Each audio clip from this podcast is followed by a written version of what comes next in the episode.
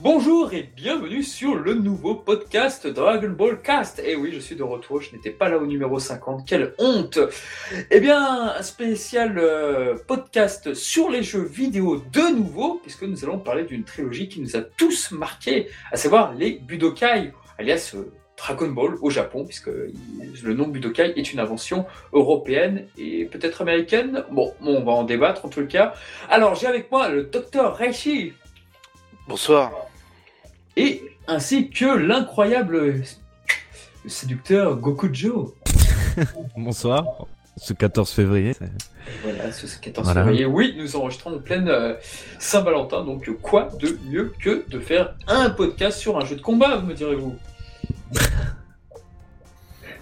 L'amour violent, quoi. Oui, c'est l'amour destructeur, comme on dit.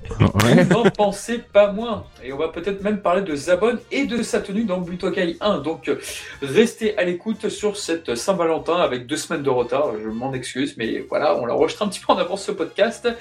Eh bien, écoutez, bah, messieurs, donc le point news, je pense que l'actualité n'étant pas spécialement intéressante pour nous, ou en tout cas, le podcast, de, le, le chapitre de Dragon Ball Super sera sorti euh, quand le podcast va sortir, donc euh, bon, on sera un petit peu ridicule, donc euh, voilà.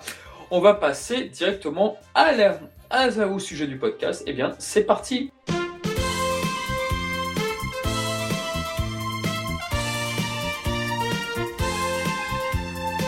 Donc, alors, qu'est-ce qu'on peut dire sur Dragon Ball Budokai, les Budokai, ainsi que les jeux annexes, excusez-moi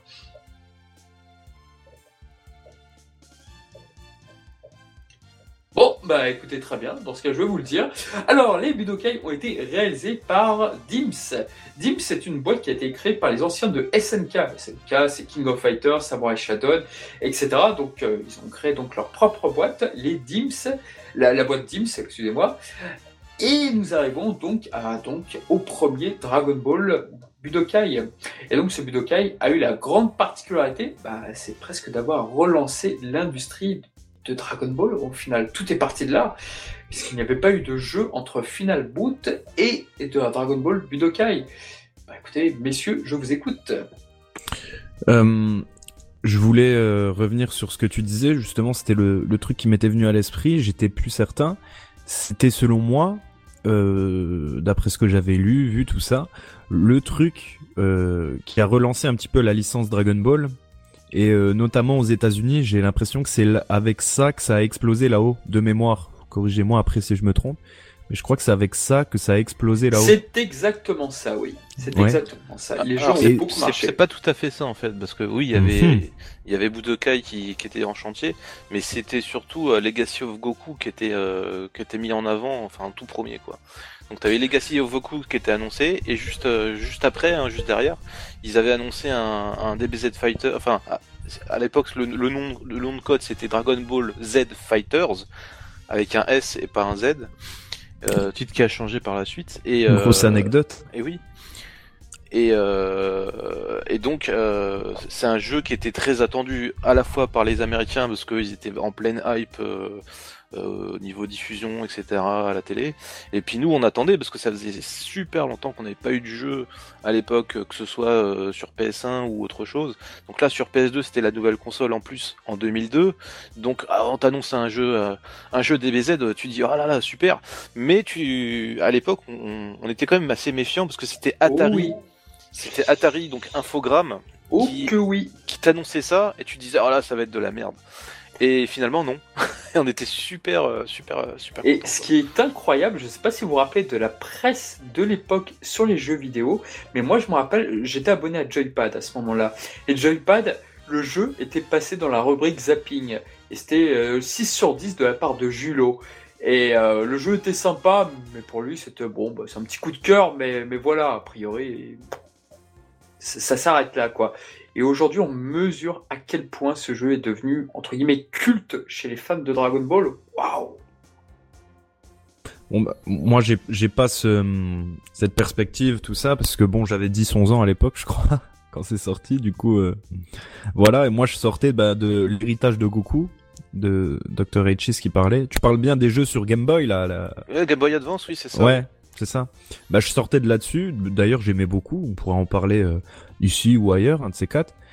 Et euh, du coup, ensuite, on est passé sur console et j'avais un sentiment de liberté, le même que je ressens aujourd'hui sur euh, DBZ Kakarot. Bah moi, je le sentais quand je voyais les Budokai, parce que forcément, quand tu passes de d'un jeu comme l'héritage de Goku à un Budokai, tu te dis quand même, c'est bien. Puis sachant que dans le Budokai 1, tu retraces un petit peu toute l'histoire, enfin les cinématiques, tout ça, euh, c'est vachement agréable. C'est un jeu assez complet pour euh, l'époque. Et euh, à l'époque, je me rappelle que c'était pas tout frais dans ma tête. Dragon Ball, j'avais vu un petit peu dans le désordre à 10-11 ans, j'étais pas voilà. Et du coup, bah, je prenais vachement beaucoup beaucoup plus de plaisir euh, à le faire. C'était vraiment kiffant. Alors qu'aujourd'hui, bon, les jeux, ils revisitent les scènes. T'es là, des fois, tu clignes un peu des yeux, tu regardes ailleurs parce que tu connais les scènes par cœur, tu connais les dialogues par cœur. Mais pour l'époque, franchement, c'était vraiment kiffant. Voilà, voilà.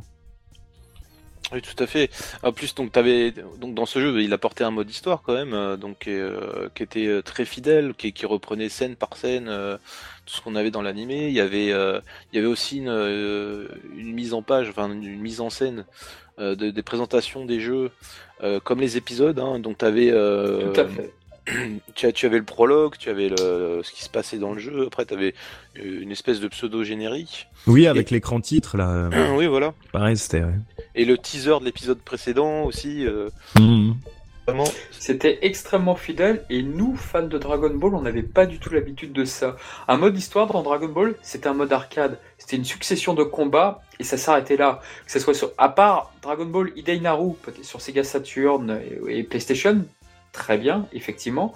Mais la plupart, c'était le mode arcade de Shin Butoden, c'était le mode arcade sur euh, comment dire ça, sur euh, l'appel du destin sur Mega Drive. Enfin, c'est, t'avais un petit mode histoire sur Butoden 2, c'est pour ça qu'il avait marqué à l'époque aussi. Hmm, bon, les jeux sur euh, sur le Dr Rechi, bon, c'est un petit peu à part sur la Playdia, mais t'avais jamais eu ça. C'était une toute première fois de revivre le scénario de Dragon Ball avec une réalisation plutôt bonne. Je veux dire, par exemple, le cadrage, je suis désolé de prendre cet exemple-là, mais il m'a marqué forcément. Le cadrage où tu vois Nappa, euh, tu vois la mort de Tenshinhan par Nappa, tu as un deux cadres, as, du côté tu as Nappa, de l'autre côté tu as Tenshinhan qui s'effondre. C'était ingénieux, c'était très bien fait. Alors effectivement, graphiquement, ça vieillit, ça, c'est peut-être devenu entre guillemets laid, mais on regardait pas forcément ça à l'époque. On regardait le dynamisme des scènes cinématiques. Et Dims, ils étaient coutumiers justement de faire justement des scènes, des cut scènes, mais vraiment très dynamiques. Et ça surprenait à l'époque. Nous, on n'était peut-être pas habitués à ça en fans de Dragon Ball. Et en ça, ils ont révolutionné quelque chose dans la licence de Dragon Ball. Euh, oui, tout à fait. Hein. Et, euh, et, ce qui a été apporté aussi, donc, bah, c'était aussi les voix japonaises. On, était content de, oh récupérer le, doublage japonais dans les jeux. On était content de retrouver euh, le, mode histoire, etc. Et euh, bien sûr les personnages. On pouvait choisir. Il y avait énormément de personnages qu'on ne pouvait pas jouer à l'époque dans des jeux vidéo, comme Zarbon, comme euh, comme Dodoria, etc. Alors Zabon, oui, il était effectivement que dans Ultimate Battle 22, mais auparavant dans un jeu de combat, enfin à part celui-ci, c'était c'était une curiosité. Et je crois bien que c'est la première fois que Yamcha était un personnage jouable dans un jeu de combat.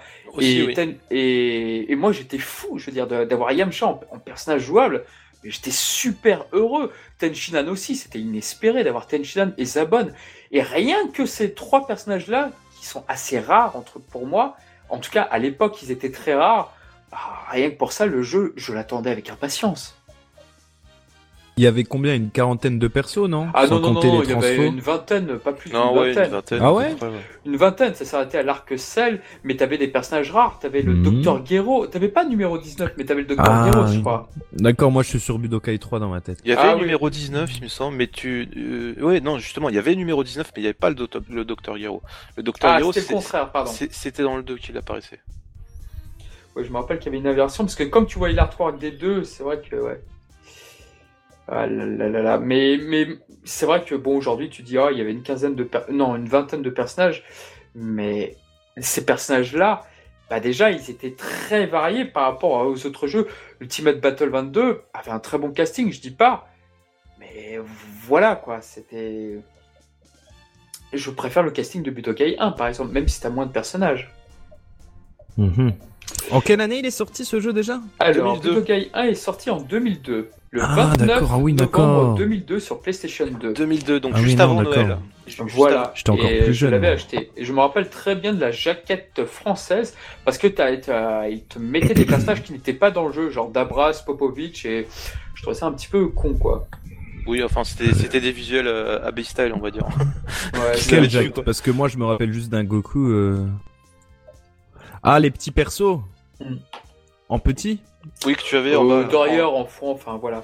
Alors, une euh, donnée intéressante, c'est que Budokai, bah, c'est un truc qui a été renommé en Europe et aux États-Unis aussi, mais au Japon, c'est Dragon Ball Z et Dragon Ball Z2, Dragon Ball Z3, et voilà, c'est tout Mhm. simplement ça.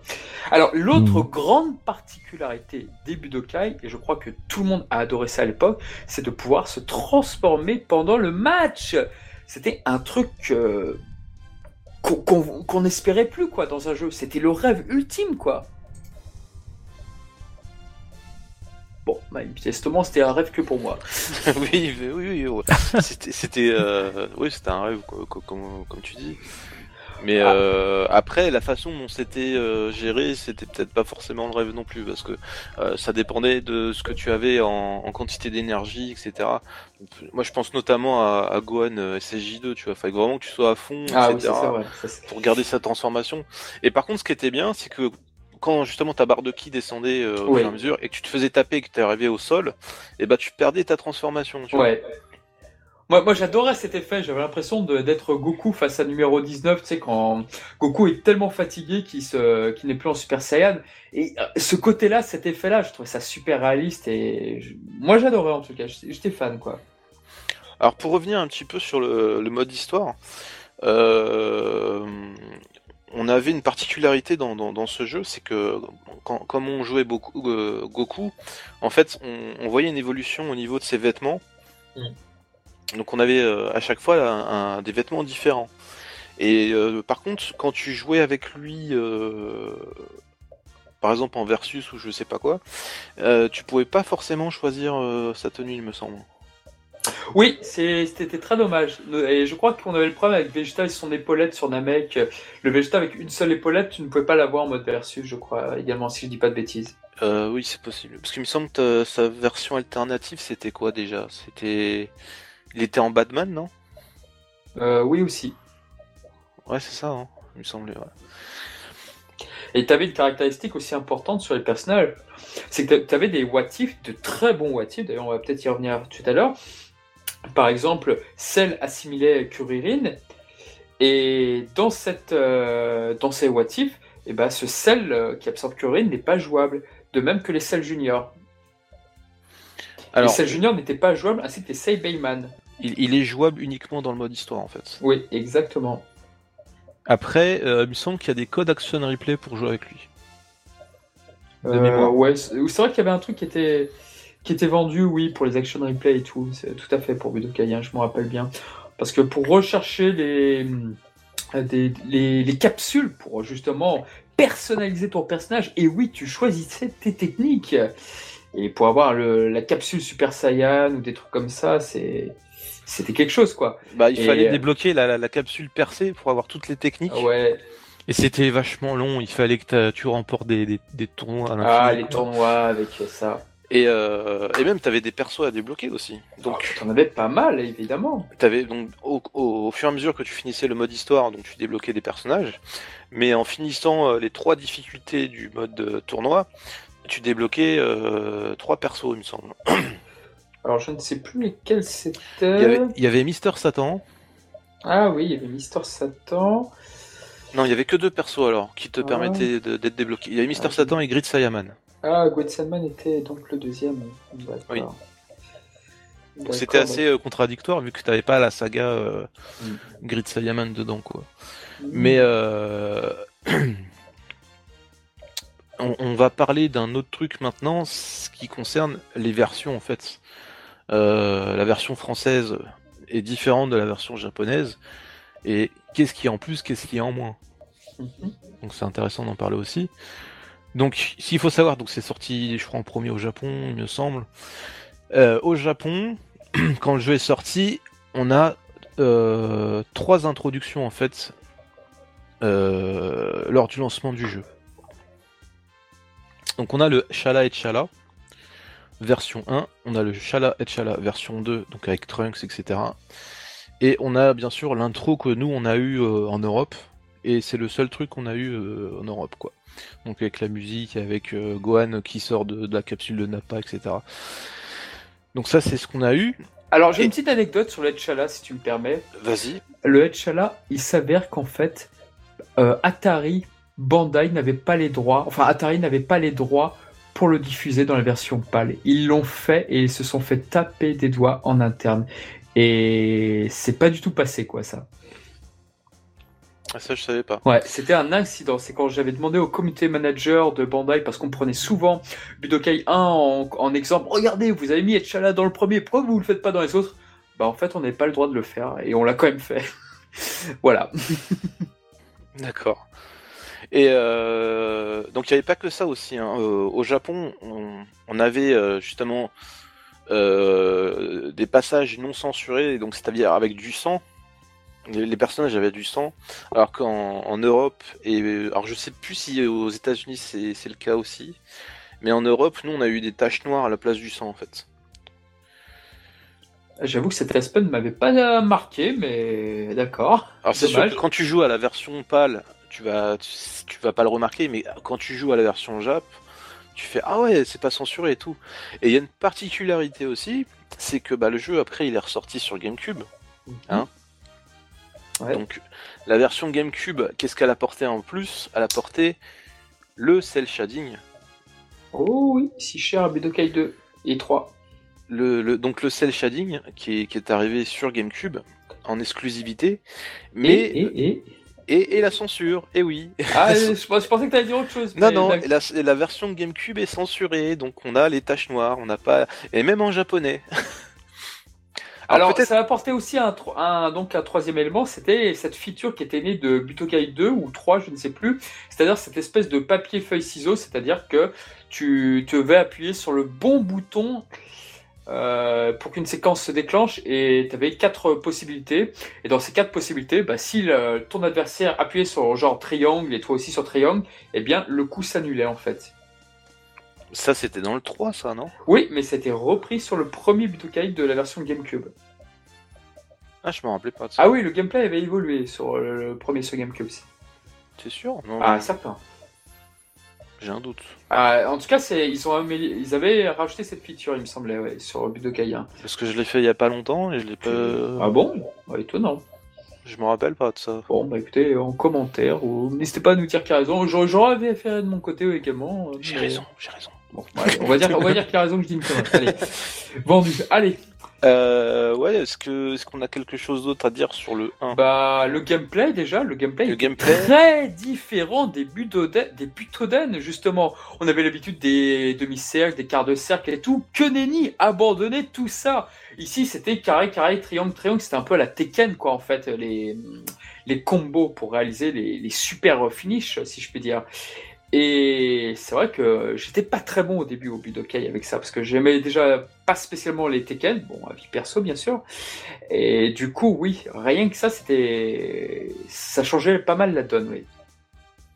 Oui, il fallait, fallait gérer un petit peu euh, donc les, les, combats en 3D, donc euh, que ce soit en profondeur ou, ou, euh, en 2D, enfin c'est-à-dire en du face à face.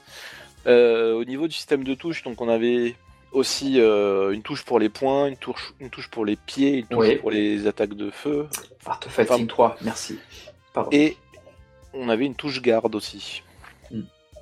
Plus une touche de projection et une touche d'éjection, je crois, hein, c'est ça Si je me trompe pas.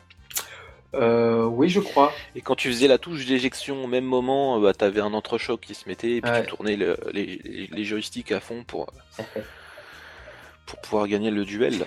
Est-ce que tu avais, tu, as- tu avais aussi des de bras de fer de Kamehameha ou pas? Oui, tu l'avais déjà, oui. Dans, Ouais, tu- on l'avait déjà? Ouais, D'accord. Mais je crois que ce qui avait aussi déçu à l'époque, enfin moi en tout le cas dans mon entourage, ce qui avait déçu, c'était qu'on ne pouvait pas euh, voler où on voulait en fait. Les gens aimaient bien avoir cette petite liberté des Butoden et je me rappelle qu'au début ça avait un peu déçu ça. Après les gens s'y sont fait, après tout c'était un jeu de combat pur et dur et j'ai connu beaucoup de hardcore euh, gamers qui ont adoré les Budokai et les suites parce que justement Eh ben, c'est euh, Dragon Ball, c'est un jeu de combat et un jeu de combat un peu plus classique, mais en tant que jeu de combat classique, le jeu était très bon. Et c'est ce que beaucoup sont de cette école des Butoga, des ah, Budokai, parce que voilà, pour eux, c'est comme ça que doit être un jeu de combat à la Dragon Ball. Oui, et alors c'était pas la seule déception, rappelle-toi. Euh, au niveau des personnages, t'avais Frieza et, euh, et Cell, où tu pouvais pas euh, justement avoir les transformations alternatives en fait. Oui, c'est vrai, on passait de la première forme à la dernière, oui. Ouais. Exactement. Alors, si je me rappelle d'une chose sur Cell, euh, bon, évidemment, avec Dragon Ball Heroes, ça a évolué, c'est ce que je veux dire, mais il me semble que c'est l'une des rares fois où tu avais le Cell musclé euh, qui combattait le, le Gohan euh, en Super Saiyan 2, c'est-à-dire quand, quand Cell est en train de péter le plomb. Bon, bien sûr, c'était pas un Cell euh, entre guillemets géant et tout, mais tu voyais que dans son apparence, il était beaucoup plus musclé que sa silhouette normale, et ça, j'aimais beaucoup d'ailleurs. Voilà. Il y, avait, il y avait énormément de fidélité dans, Ah oui, complètement. dans ce jeu, quoi. Et puis, franchement, c'était le kiff parce qu'en plus, euh, faut se rappeler que c'était en 2002, donc euh, tout ce qui était DVD, tout ça, c'était pas, c'était pas sorti chez nous. Donc, tu pouvais revivre l'aventure de DBZ en jeu. Sans avoir, euh, sans rebattre la série ni quoi que ce soit, et ça c'était, c'était c'était trop bon quoi à l'époque. Ça quoi. n'avait pas de vie, pas de prix, pardon. C'est lapsus. Oui. Bref, le premier, vous le voyez, bah, il nous a beaucoup marqué, en tous les cas, pour ce qu'il a apporté. Je suis sûr qu'il a apporté plein de... Ah, ah, si, si, si, alors Mizumi va nous en, nous en vouloir si on n'en parle pas. Les artworks de Budokai 1, de Dragon Ball Z 1, appelez-le comme vous voulez. Alors, honnêtement, j'ai fait pas mal de jeux Dragon Ball quand même, mais je pense que de tous les jeux Dragon Ball que j'ai fait jusqu'à présent, de 90 à 2020, je pense qu'il y a les meilleurs artworks au monde sur Dragon Ball, et bien c'est bien dans ce premier euh, Buto- Budokai. Je trouve que les artworks sont magnifiques. Les artworks des personnages en espèce de caricature euh, mi-SD, mi-miniature, je trouve ces, miniatures, ces artworks exquis, et on n'a jamais fait plus beau pour moi depuis. Bah déjà, il y avait tout l'habillage du jeu qui était, qui était énorme, Ouais. mais aussi la jaquette euh, japonaise avec le Goku Super Saiyan et tout. Euh, je sais plus c'est qui qui avait fait euh, ce, ce dessin. C'était, c'était Yamamuro ou, ou Nakatsu, je sais Ouais, plus. je ne sais pas, peut-être. Isumi, si tu es là, T'écoutes. t'écoutes. Enfin, il est super beau quoi, ce, ce Goku. Ouais, Et- ouais. C'est vrai que la, la, la cover japonaise, tu fais bien de le rappeler, est très belle, tout à fait. Donc voilà, enfin moi en tous les cas, le gameplay, bon voilà. Il y avait, il y avait un mode avec les Seibeiman, il me semblait, où tu devais euh, pas tous les tuer avec Yamcha, quelque chose comme ça. Je sais qu'il y avait un bonus avec les Seibeiman, mais j'ai- oublié Il y malheureusement. avait un mode. Non, il y avait le mode Mister Satan. Ah, ah c'était à Mister Satan de tous les buter, les Cell Junior, c'est ça? C'était la légende de Mister Satan. Oui, c'est ça en fait que tu débloquais. Ah oui, quand tu, ta- quand tu terminais le, le championnat en, en difficulté facile, tu débloquais la légende de Mister Satan, il me semble. Ensuite, quand tu le terminais en médium, tu débloquais Mister Satan. Et quand tu le finissais en hard, tu débloquais Grid Saiyaman en fait. Ah, heureusement que t'es là. Bravo. bravo Il me semble. bravo. Moi je dis. Et moi, j'avais une technique, je vais vous la donner. hein. Ah, Si jamais vous voulez. vas-y. Si vous voulez euh, terminer le, le mode euh, le mode tournoi en difficile euh, assez facilement, Parle-nous Bah, de Yamcha. le perso le plus craqué, c'est Yamcha. Et Ah oui. voilà. Et oui les filles, écoutez-le, c'est vrai ce qu'il dit. Alors tu prends Yamcha, tu lui attribues un Zenzu et tu fais euh, la technique du loup à l'infini, tout en te mettant au dos du ring out. Et normalement c'est bon. Et voilà. Et ce n'est pas pour rien qu'aujourd'hui dans Dragon Ball Super, Yamcha est réhabilité parce qu'on sait tous qu'il est craqué. Non, blague à, blague à part, en plus dans Fighter, avec les tournois récents où Yamcha est joué à haut niveau, non, personnellement, il est... c'est un personnage Yamcha qui a souvent été fun dans les jeux de combat. Et ce Budokai 1 ne le prouve que trop bien. Euh, Bah écoutez, euh, Goku Joe, tu veux peut-être rajouter quelque chose sur le premier Budokai? Euh, au final, j'avais assez peu de choses à dire parce que, ouais, en fait, j'étais encore plus jeune que ça. Je me rappelle, c'est le Budokai 1. Peut-être. Et j'ai joué un petit peu au mode histoire. Et le truc, moi, qui me. C'était un petit peu genre dans l'aventure. Tu t'avais des comme des sortes de par exemple euh, pour l'exemple vu que comme ça ça illustre bien pour le Makenko Sapo de Piccolo sur Raditz Fallait essayer de bouger, mettre euh, sur une jauge en fait. Euh, en sorte de mini-jeu, je sais pas si vous vous Oui, rappelez. ah, j'étais nul à ce mini-jeu, je me rappelle très bien, oui.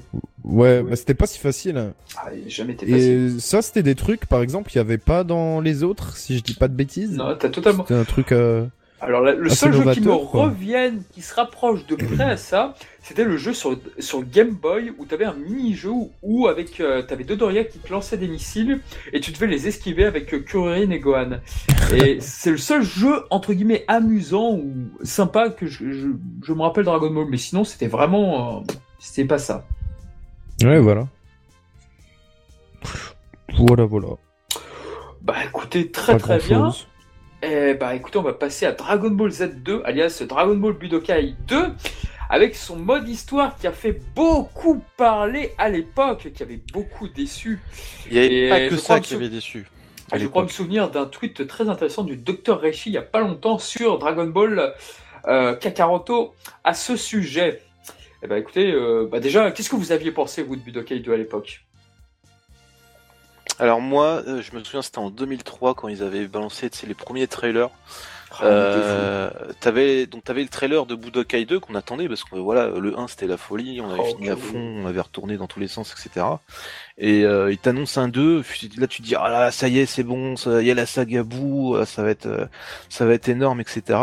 Et en parallèle t'avais euh, parce qu'il développait aussi sur Game Boy Advance l'héritage de Goku 2 et donc t'avais un trailer qui présentait les deux jeux. Euh, dans la même vidéo quoi. Donc tu voyais ça, t'étais comme un fou.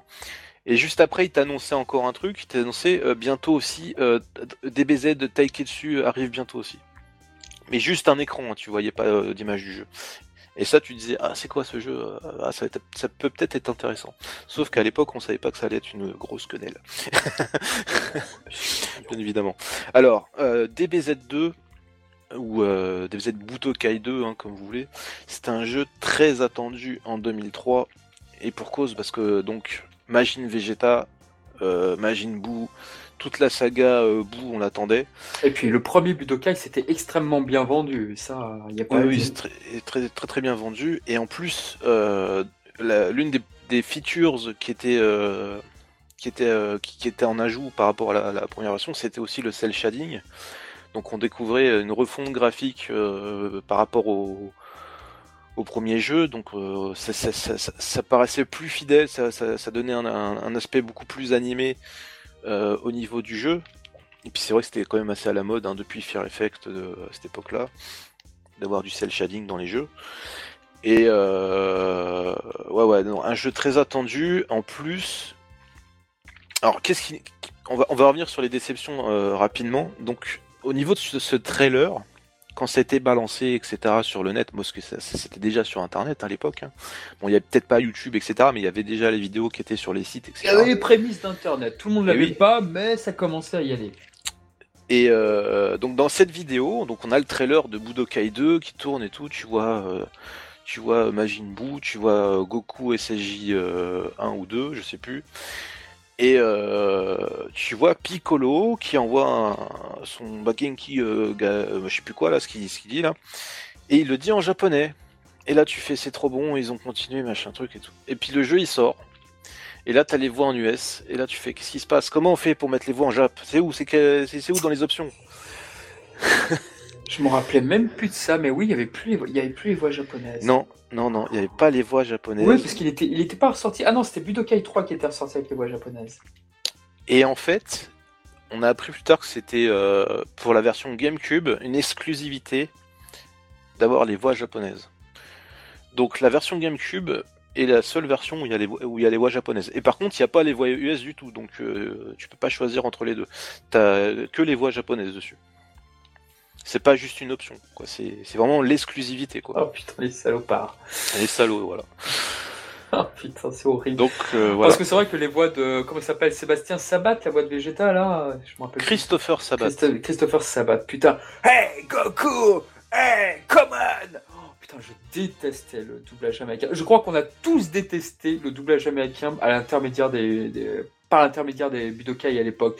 Et je crois qu'on a tous haï par extension. Il y avait une sorte, déjà une sorte de haine avec les fans américains. Ils aiment Dragon Ball ils ont rien compris, gna. Et avec les jeux Budokai et avec ces axes, ces voix impossibles. Enfin, en tout cas, moi, je déteste cette voix. Après, les goûts, les couleurs. Hein. Je pense que ouais, il y a eu déjà ce sentiment de haine qui commençait à arriver chez les fans européens. Bah déjà, oui, parce que nous, on, est, nous, on était habitués au, doublage japonais, parce qu'on avait déjà eu les jeux sur PlayStation avec les doublages japonais, etc. Même sur Super NES, c'était les, les seiyuu japonais qui, qui, qui, faisaient les voix. Hein. Et euh, d'un seul coup, on t'amène ce jeu avec les voix US, tu fais baiser, non, non, t'en veux pas? Non, je veux pas de ça.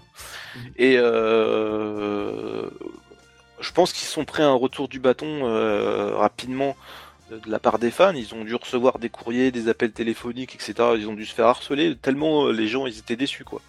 Mais c'était pas la seule chose qui a déçu dans le jeu quoi. Ah bah oui. La deuxième chose qui a déçu dans le jeu, évidemment, bah peut-être que beaucoup de jeux, tu te rappelles de ça, toi, c'est le mode histoire. Le mode histoire, ouais, je me rappelle avec les pions. Ah, le Mario Party déguisé, comme diraient certaines personnes. Bah bizarrement, bah après c'est normal quoi. J'étais super jeune, moi franchement je kiffais. Donc euh, après je peux comprendre euh, si on se remet dans le contexte tout ça et qu'il y avait des attentes, ça a pu décevoir. Mais comme quoi vous voyez quand vous avez pas d'attente particulière, bah c'est un petit kiff. Hein. Par, par contre je me rappelle la difficulté de Majin Buu d'une suite là, cet enfoiré. Il était vachement dur.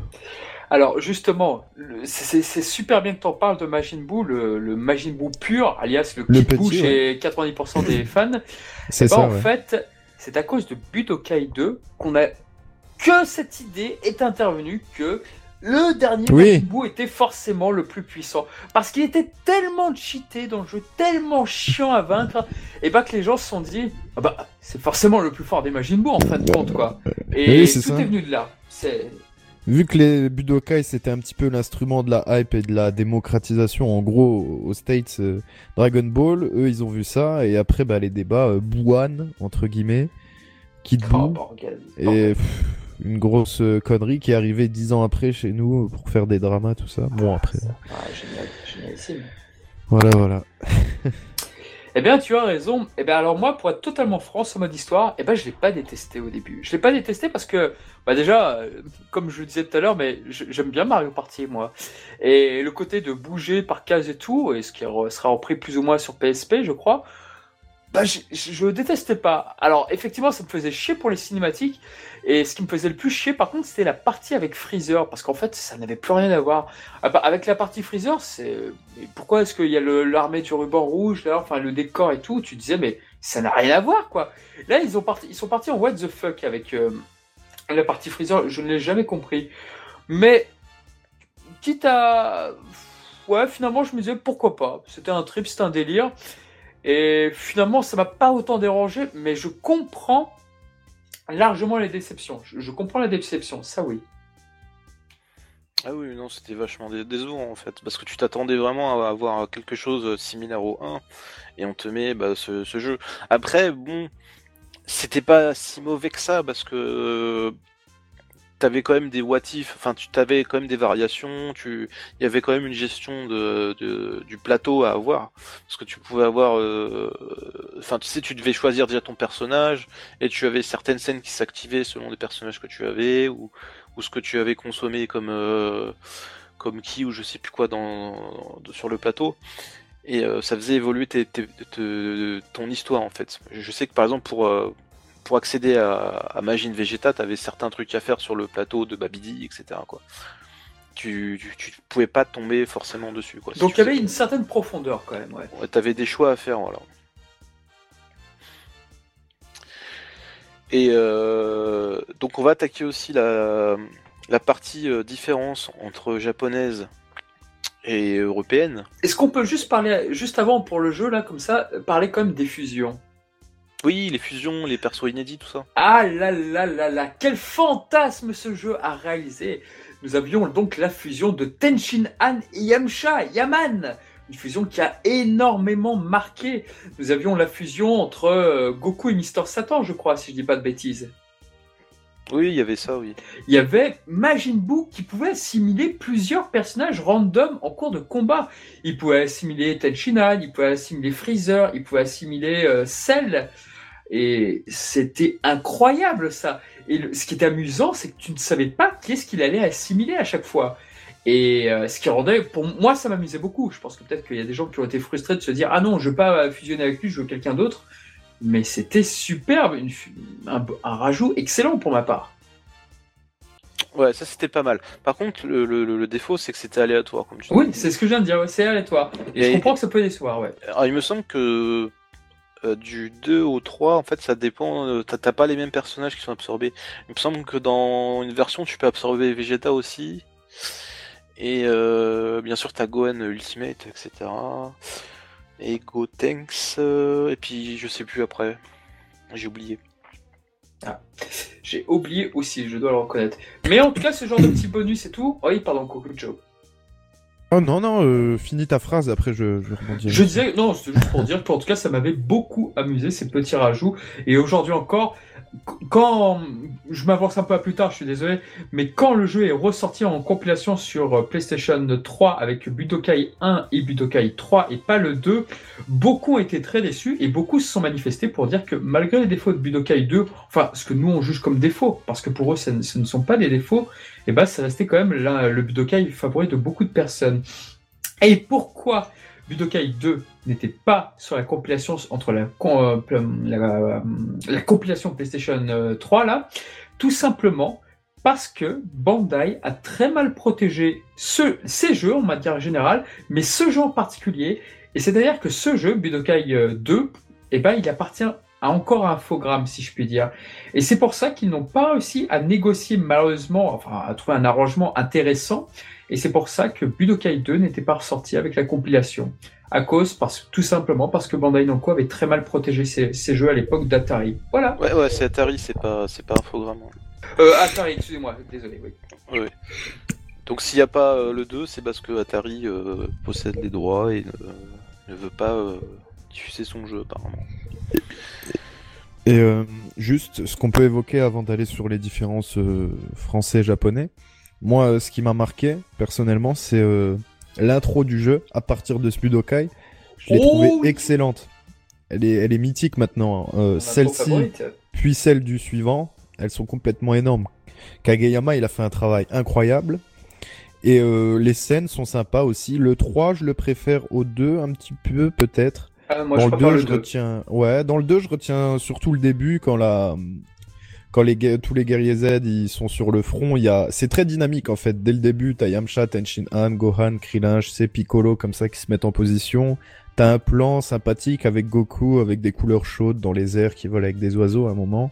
C'est sympa, t'as deux trois trucs comme ça. Sinon, ouais, je retiens aussi les couleurs de cheveux de Vegeta, c'est intéressant. Ça tire vers le brun un petit peu comme euh, parfois sur les illustrations. Et euh, on avait ça aussi, il me semble, dans les artworks du Budokai 1, je crois, la sélection des personnages. Et les Budokai faisaient vraiment bien à ça, fait. cette distinction des... Justement, on ne le faisait pas vraiment les cheveux noirs, comme on le voit euh, trop souvent. Mais vraiment une couleur qui semblait être sa couleur euh, naturelle, en vrai. Bon, après, euh, voilà, c'est un détail. Et euh, ouais, l'opening, moi, je me rappelle, je mettais le son à fond. C'était Ah, moi aussi. C'était- incroyable, je, le regardais en boucle, c'était c'était génial, c'était qu'on avait la chance encore d'avoir du de l'exclusivité euh, Kageyama à chaque fois de des nouvelles musiques de dingue quoi, tous les de manière régulière, c'était fou quoi. Ah, Je suis totalement d'accord. Moi, avec mon meilleur ami de l'époque, je me rappelle, on jouait chez lui jusqu'à des heures incroyables, très tard. Euh, lui, il prenait toujours. euh, comment il s'appelle? Il prenait toujours euh, Jinyu et moi, je prenais toujours Tenshinhan. Euh, oui, son pseudo en plus sur internet, c'était Jinyu et moi, euh, voilà, forcément Tenshinhan. Et c'était un jeu du- d'une efficacité rare. Et euh, déjà, graphiquement, il était très beau. Il y avait une belle avancée sur, par rapport à Budokai 1, donc le cel shading. C'était merveilleux sur du Dragon Ball. Enfin, moi, en tout cas, je trouve que c'est un rendu exceptionnel, en tout cas là-dessus. Et il était assez tactique. Franchement, les nouvelles features, bah, je pense que c'est avec le 2 qui est arrivé, donc le pierre, pierre, papier, feuille, ciseaux, enfin le jeune Ken là qui arrivé.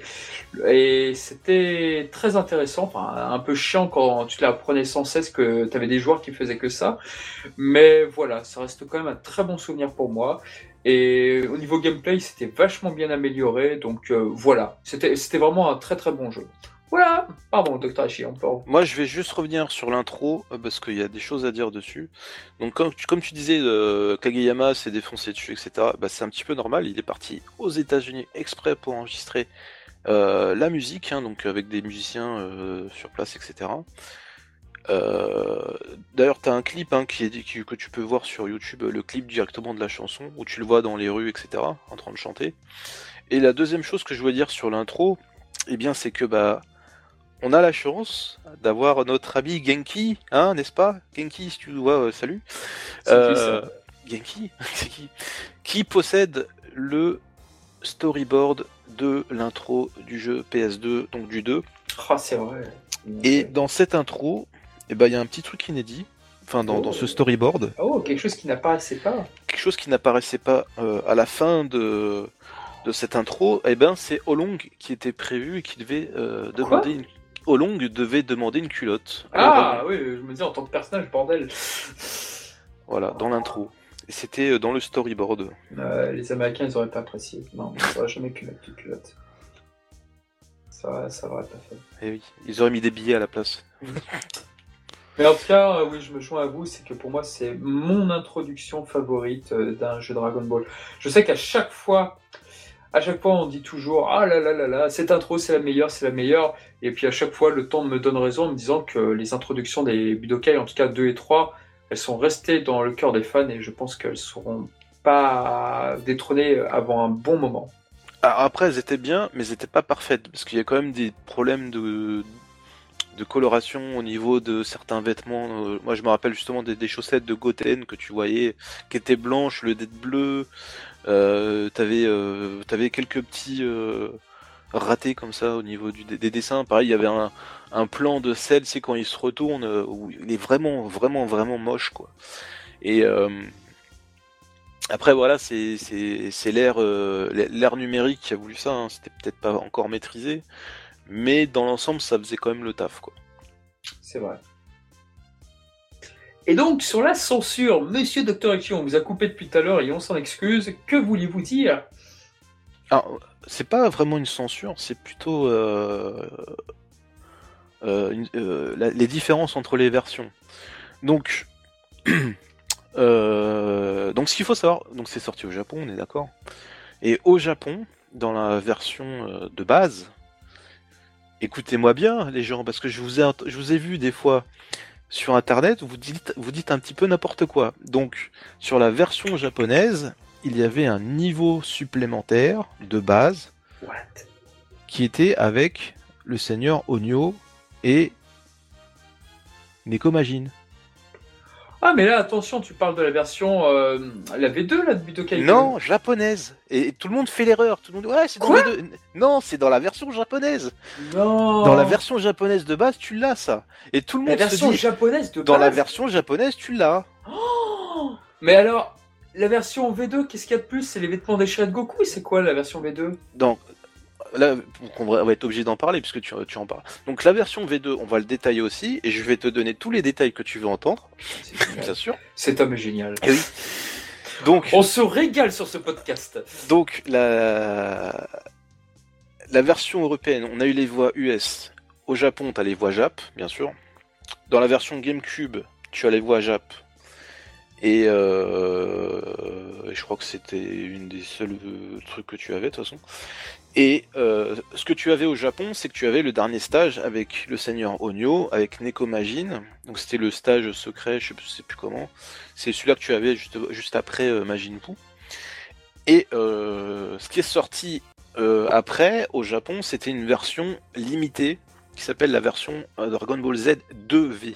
Oui. V pour V-Jump en fait, parce que c'est une édition spéciale euh, pour le Qui V-Jump. vaut très très cher aujourd'hui. Alors, à l'époque, il y a une dizaine d'années, euh, ouais, peut-être même une quinzaine d'années, euh, c'était aux alentours de 150 euros. Maintenant, ça a dû peut-être monter un petit peu. x 10. Euh, non, peut-être pas x10, euh, peut-être euh, maximum de 150 euros, tu peux en trouver un quoi. C'est vrai? Oh, Vite, Dragon Ball. c'est pas, c'est pas excessif, hein, tu peux en Comment s'appelle déjà exactement le jeu? Dragon Ball Z 2V. Donc c'était une version qui était limitée à 2000 exemplaires. J'insiste sur le 2000 parce qu'il y a certains Américains qui insistent pour le, sur le fait que ça soit 1000 exemplaires. Non, c'est complètement faux, c'est 2000, 2000 exemplaires.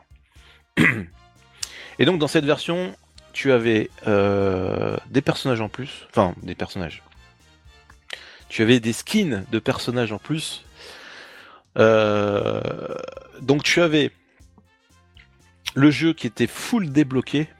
Donc tu avais tous les personnages débloqués de base. Donc tu n'avais pas de gestion de carte mémoire, tu n'avais pas de, t'avais pas de sauvegarde, tu n'avais pas besoin d'avoir de sauvegarde avec tous les persos euh, débloqués. Tu mettais ton jeu, tout était débloqué, tu pouvais faire l'histoire, mais par contre je crois que tu pouvais pas sauvegarder ton histoire.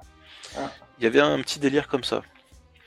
Et donc dans, dans ces personnages, tu avais Kula, qui Oh, était euh, oui, qui- voilà, c'était ça, c'est vrai. Kula qui était présent et euh, bien sûr Metal Kula parce que tu pouvais euh, mettre dans tes capsules le, le vaisseau de Frieza.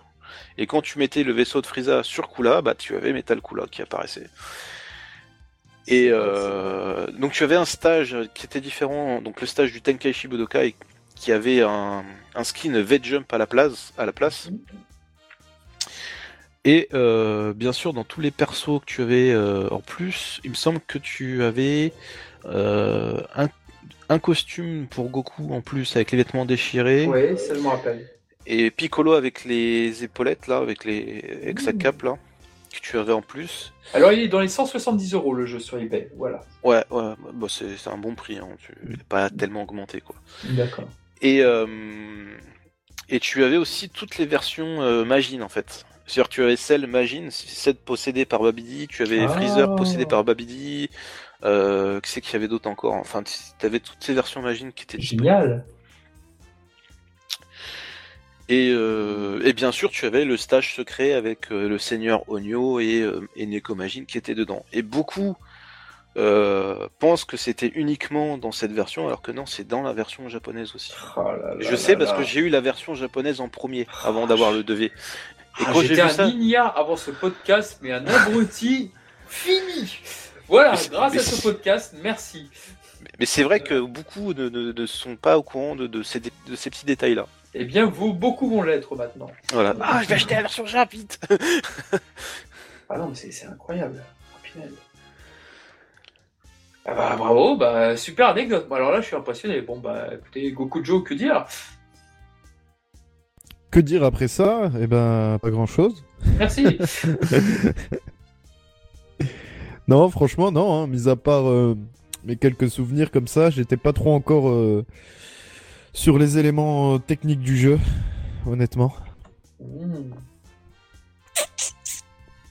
Voilà, voilà. Bon, très bien. Alors sur le jeu, il y avait quand même une évolution euh, au niveau du gameplay. Parce que autant dans le 1, il fallait faire des combinaisons pour pouvoir faire un Kamehameha. Genre c'était point, point, point, et puis il y avait euh, et puis le, enfin, 4 fois point plus énergie, Ah. et ça, te- ça te faisait un Kamehameha. Là, la Euh, flèche, c'est ça? Là, à partir de, de- du 2, tu avais la flèche plus énergie, et ça te faisait une Hmm. technique, quoi. Ouais. c'était déjà un peu mieux, quoi. Ok, c'est à partir du 2, je savais plus ça. Oui, c'est à partir du 2. Ouais, ouais, ouais. Comme quoi, Budokai 2, donc c'est un, c'est un jeu polémique, c'est-à-dire qu'il y en a qui adorent, il y en a qui l'ont vraiment détesté pour ce mode histoire, façon Mario Party, puzzle et tout, et pour peut-être la difficulté des derniers stages, notamment le Majin Buu pur à la fin. Malgré tout, voilà, c'est c'est un jeu qui divise. C'est pas, c'est pas un mauvais jeu, je trouve qu'il a apporté d'excellentes choses, en plus de son opening, ses combats et tout. Mais voilà, donc euh, c'est difficile de le jauger vraiment. Quoi qu'il en soit, la presse française, parce que je me rappelle un petit peu de ça, commençait à comprendre l'engouement des jeux Budokai euh, en France, et c'est à partir de ce jeu où tu as eu pas mal de tests de 4 pages et tout pour te dire attention, Budokai sort. Il a été plus ou moins bien apprécié en France par certains tests, mais, mais voilà quoi. Et je vais revenir aussi sur les personnages. Donc dans cette euh, version, tu avais le Docteur Hero aussi, hein, bien sûr. Et tu n'avais pas de numéro 19. Et Zabon et Dodoria étaient disparus, avaient disparu. Euh, c'est possible. Oui, ils, ils disparaissent, ils n'apparaissent que dans Budokai 1 en fait. D'accord. Ouais, et j'étais très déçu aussi. Forcément, ça m'avait marqué. Donc, euh, ouais, un très bon jeu, de très bons artworks également aussi, quand même. Beaucoup moins bien que le premier, mais ils étaient sympatoches en tous les cas. Oh, quoique, non, je dis des bêtises. Ah non, attends, attends, attends. Le truc en forme de cercle, non, c'est Budokai 3, ça, le, le- la section avec un cercle. Non, c'est dans le 2. Le, le, Ah, ah, c'était dans le 3, c'était pareil alors aussi? Dans, ouais, c'était pareil, le, character select. Ouais, je, Ouais, ouais, pas c'est trop. pareil, c'est un ouais, cercle. j'aimais pas trop ça, pardon. J'ai un Ouais, c'était moins, moins bien, ouais. Ouais, c'était nettement moins bien. Mais ce qui était bien, c'est que tu pouvais voir les, euh, les costumes que tu allais faire porter à ton personnage. Oui, ce, ce... Enfin, si tu voulais un costume, tu tapais sur haut ou bas. ouais, tu voilà, euh, tu visualisais ça, c'était bien. Euh, les Sparkings sont toujours tombés, passés à côté, mais en même temps, il y avait tellement de costumes que bon, voilà. Après euh, aussi, ce que tu pouvais faire dans, dans l'écran de sélection, pour accéder plus rapidement à un personnage, tu, as, tu avais un bouton, c'était R1, qui te permettait de, de bouger le cercle plus rapidement. Hmm, c'est vrai. Et autre particularité, Ah, bravo, dans la version PS2, Régalez-nous. Hein, que tu n'as pas dans la version GameCube, dans la version PS2, tu as un code qui te permet de débloquer toutes les capsules. Oh, un code sans action replay. Sans l'action replay, en fait, tu avais un code qu'il fallait que tu fasses dans le, dans le menu des capsules, c'est quand tu vas voir lunch. D'accord. Et euh, c'est avec les quatre boutons du haut, plus une flèche, je crois, je sais plus exactement. Enfin, vous allez regarder dans GameFAQs ou des trucs comme ça. Vous allez avoir l'astuce. Et euh, en fait, c'était un, je sais pas si c'est vraiment un, un- un code ou si c'était un bug, mais ça a été découvert super tôt. Je dire, même en, ça a été découvert à la sortie du jeu en fait. Et euh, donc tu avais cette astuce qui te permettait de, de faire évoluer le pourcentage de, de capsules que tu avais, euh, que tu possédais en fait. Et euh, en fait, il y avait, euh, y avait une, une petite manipulation à faire. Donc les quatre touches, tu devais rentrer, ressortir, rentrer, ressortir plusieurs fois de suite en faisant ce code. Et surtout, ce que tu devais faire, tu devais sauvegarder. Donc pour sauvegarder euh, ton, ton taux de capsule, tu- il fallait que tu achètes une capsule, donc une, une capsule au pif quoi. Donc il fallait quand même que tu aies un petit peu d'argent. Et à partir du moment où tu arrives à 100%, tu fais ça, tu achètes une capsule au pif, tu sauvegardes et t'as toutes les capsules, tous les persos, tous les machins, tout ce que tu veux quoi. T'as pas besoin de, de Oh, t'embêter. euh. Et par contre ça tu ne l'as pas dans la version Game- GameCube. Hmm, Les salauds, ils ont compris. Oui. Ils ont tout compris, ces salopards. Eh bah voilà, bah voilà, c'est beau. C'est. C'est beau, tout ça. Qu'est-ce que je peux dire sur Budokai 2 Bah que moi j'ai passé des heures incroyables sur ce jeu en tous les cas et malgré ce qu'on peut dire, malgré ce que beaucoup peuvent lui reprocher, bah c'est quand même un jeu que j'ai beaucoup aimé. Voilà. Bon, voilà. Et même s'il était super dur en mode histoire. Voulez-vous qu'on passe au troisième? Oui, on peut passer au troisième. eh bien voilà, alors Budokai 3 est arrivé, Dra- alias Dragon Ball Z 3. Et alors là, je me rappelle qu'il y avait un booklet spécial dans le Joypad. Ah oui, c'était le jeu le plus attendu de la fin d'année. Vous vous rendez compte qu'on est passé d'une sorte de zapping à un jeu. Oh là là, vivement qu'il sorte, vivement qu'il sorte. Euh, on était honnêtement, on était tous fous parce que le casting de Budokai 3, alors certes, il va être entre guillemets ridiculisé par les Sparking juste après. C'était un, jeu qui nous rendait fous. Déjà, on avait le Shibigoku. C'était un peu le retour de Shibigoku. On avait plein de personnages qui revenaient, qui étaient incroyables. On avait le retour de Broly. Ça y est, enfin, ils l'ont mis. Et depuis Budokai 3, Broly sera là dans tous les jeux. C'est à se demander pourquoi il n'était pas dans Ultimate Battle 22, dans Final Boot, dans plein de jeux. Pourquoi ils l'ont pas compris euh, plus tôt Mais voilà, quoi qu'il en soit, Broly sera toujours là. Donc euh, son mode histoire était totalement hilarant, puisque Broly, vous le savez qu'il pro- il a pas beaucoup de phrases. Euh, donc dans Budokai 3, c'est moi avec des potes, on n'arrêtait pas de se, marrer. Ça, boule de cristal. Tiens, prends Broly. Ah, cacarotte. Tiens, prends la boule de cristal. Enfin, on se marrait avec des potes. On n'arrêtait pas de détourner. Je suis sûr que s'il y aurait eu un Dragon Ball abrégé, euh, grosse pensée au projet d'ailleurs, euh, qui va disparaître, euh, Dragon Ball abrégé, mais sur les jeux vidéo avec le, le Snout Broly, mais il était à mourir de rire. Donc voilà, moi, voilà pour ma petite première impression, mon premier jet, je vous laisse. Alors moi je vais en parler un petit peu. Donc les premières images qu'on a eues de DBZ 3, enfin Budokai 3, moi que ce que j'avais vu à l'époque c'était la petite rubrique que tu avais dans Game One. Donc tu avais JA, tu avais etc. Et donc justement c'était JA qui présentait le Ouais, tu avais La- Julien Chiez aussi, je crois. Julien Chies, t'avais tout ça qui- Ouais qui, présentait euh, qui présentait justement la, la petite vidéo. Oh, punaise. Et donc tu avais le... Alors je sais plus si tu voyais Broly directement ou pas, mais je crois, il me semble que tu voyais Gogeta. C'est vrai. Et, euh, et la feature ce qui était mise en avant, c'était le la téléportation en fait. Tu pouvais te téléporter après les, pro- les projections pour récupérer l'adversaire derrière, etc. Et ça, c'était le truc qui était mis en avant dans, ce 3 en fait. Et euh, donc, comme tu dis, il y a eu des, ajouts de personnages comme Broly, comme euh, comme Badak, etc. Et euh, justement, encore Game One. Game One avait fait un reportage chez euh, Oh oui, je me rappelle très bien de ça, de l'avoir chez. Spike. Je l'ai toujours hein, sur mon autre Oh, PC. hein. oh, ça peut être intéressant, intéressant pour illustrer le podcast. Ah, je vais essayer de te le, te le retrouver alors. Et, euh, et donc, dans ce, dans ce reportage, euh, ils- donc ils allaient chez, euh, je sais plus si c'est chez Dims ou chez. Ouais, c'est chez Dims. Ah oui, c'était chez Dims. C'était chez Dims. Et en fait, ils t'expliquent comment ils sont, comment, pourquoi, euh, enfin comment ils ont fait Broly quoi. Et ils te disent, euh, ah Broly, c'était un calvaire, c'était chiant à animer, c'était super dur et tout. En plus, le personnage il est gros, et que c'est- etc. quoi. C'est peut-être pour ça qu'il n'était pas dans les autres. Oui, oui, c'était clairement pour ça quoi. C'était une limitation technique. Ah, c'est très intéressant ça. Et euh, ouais, ils ont galéré pour, euh, pour Broly, quoi. Euh, Et euh, moi, je me souviens de ce truc-là, ouais, en effet, ouais. Et donc, bah, euh, Budokai 3, euh, au niveau de son mode histoire, quand même, il a. Il récupère, hein, enfin, il. Il redore un petit peu le blason de ce qu'avait euh, de ce qu'avait fait euh, DBZ2.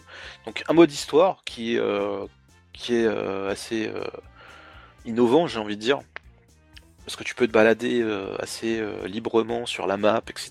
Tu dois aller d'un point A à un point B pour aller retrouver un ennemi. euh, tu peux en, cours de route choper des items, de l'argent ou des trucs comme ça. C'était c'était un petit un petit mode sympa. Et en plus, tu pouvais jouer tous les persos quasiment dans ce mode histoire. Alors, je suis pas totalement d'accord avec ça. Moi, je ne dirais pas que c'était un mode sympa, je dirais que c'était un mode ultra sympa. Le mode histoire de Budokai 3, déjà, il y avait plein de secrets. Parce que tu avais plein d'interactions. Si t'allais sur le point là, machin, d'accord. Mais si je continue sur la carte, peut-être que je vais trouver un truc, une scène cachée, quoi. Un combat caché qui va me permettre de débloquer Metal Cooler ou d'autres personnages. Et c'était génial.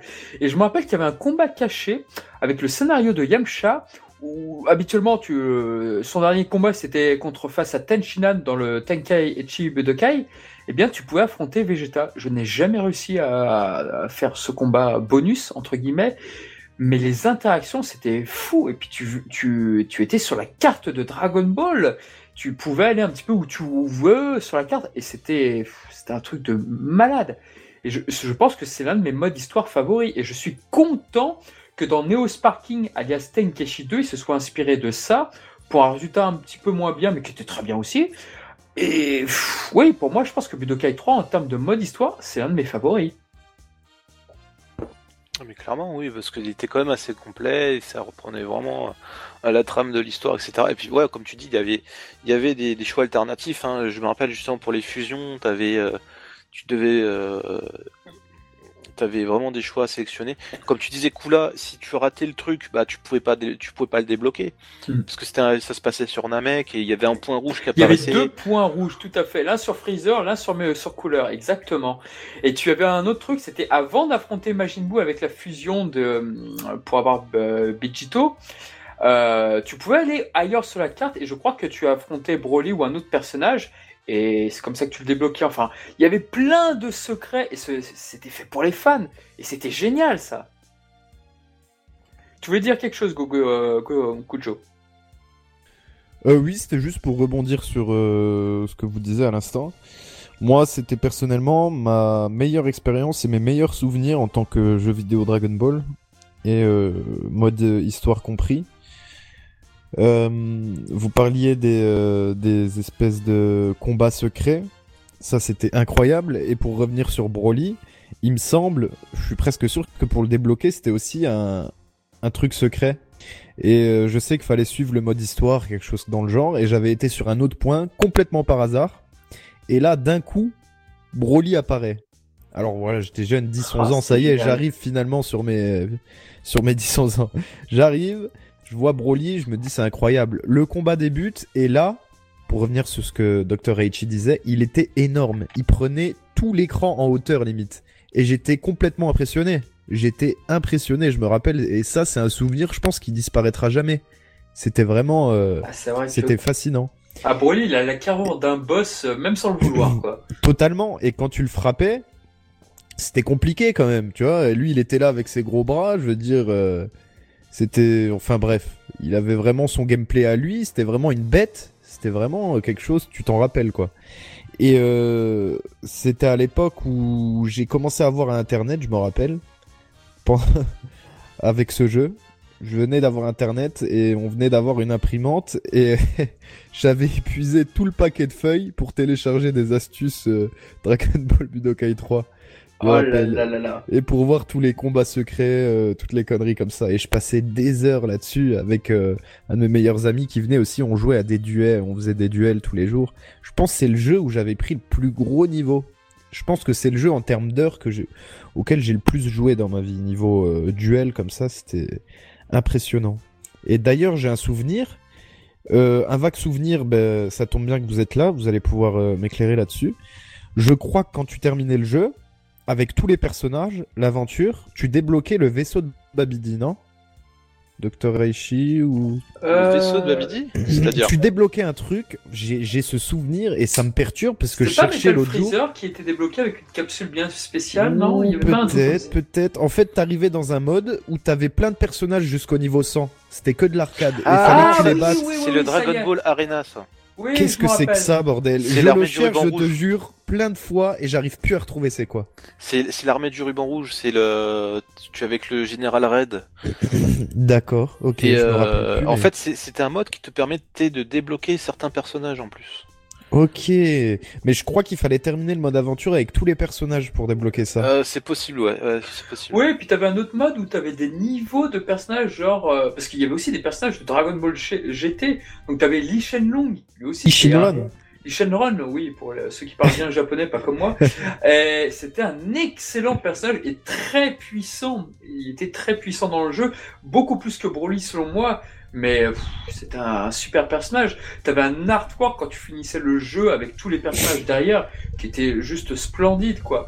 Donc ce jeu, moi pour ma part, j'étais aussi très bon à ce jeu à l'époque. J'avais un très bon niveau et je jouais Trunks, Trunks du futur évidemment. Et euh, ouais, je me débrouillais pas mal avec son épée là. J'aimais beaucoup Trunks.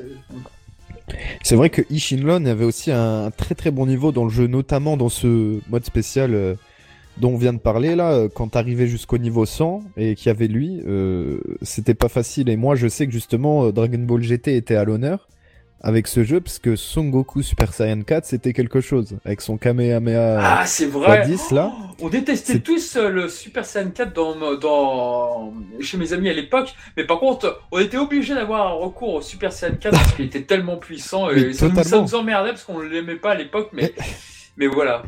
Mais totalement. Et l'intro du jeu présentait bien ça. D'ailleurs, j'ai l'impression que c'était un petit peu euh, les personnages en fait qui, qui, qui vendaient le jeu, puisqu'à la fin ça terminait là-dessus. Gogeta versus Broly.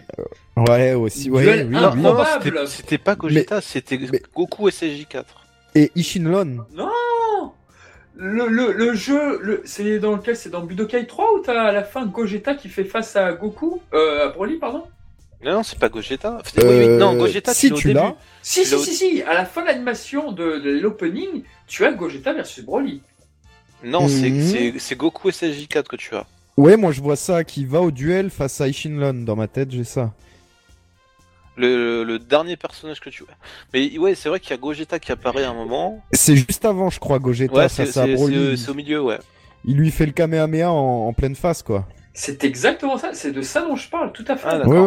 Bah, c'est de ça dont je parle. Et cette animation-là, Broly versus Gogeta, eh bien, ça amplifie tous les débats de Broly. Ah non, regardez, il fait face à Gogeta, il est donc incroyablement fort. Et on a eu pendant des décennies des débats sur la potentiel de Broly. Alors, je suis désolé si vous nous écoutez que vous adorez débattre sur les, sur les forces de combat et notamment celle de Broly. Moi, personnellement, ça m'intéresse pas des masses. Bon, je suis désolé, voilà, c'est que mon avis. Voilà, le prenez pas mal. Mais quoi qu'il en soit, ouais, moi, c'est vrai que euh, j'adore cette intro, mais c'est vrai que ce qui a entraîné avec les débats Broly derrière, ça me faisait un peu chier, quoi. Bah, cette intro, elle est visuellement, euh, elle est magnifique.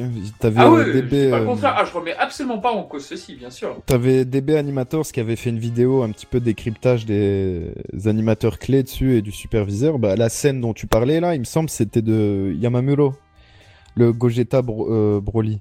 Et moi, ma scène préférée, je me rappelle, parce que ça allait aussi, euh, c'était synchro avec, euh, avec euh, l'image était synchro avec la musique de Kageyama, le Goku et Frieza qui se mettent un coup de coude trois fois d'affilée. Comme ça, je me rappelle, c'est une scène de Kazuya. Ouais, c'est fight, fight, fight. je crois Ouais, c'est ça, c'est ça, tu vois, ça te, ça vient tout de suite. Ouais. C'était une scène de Kazuya Isada qui me semble, il me semble. Pour pour, euh, pour ceux qui veulent savoir, c'est celui qui a fait par exemple le Kikoho de Tenshin Han dans Dragon Ball Z. Le Kikoho a un bras euh, face à Nappa, Ah, ou Goku et Gohan dans la salle de l'esprit et du temps avec le feu autour, tout ça.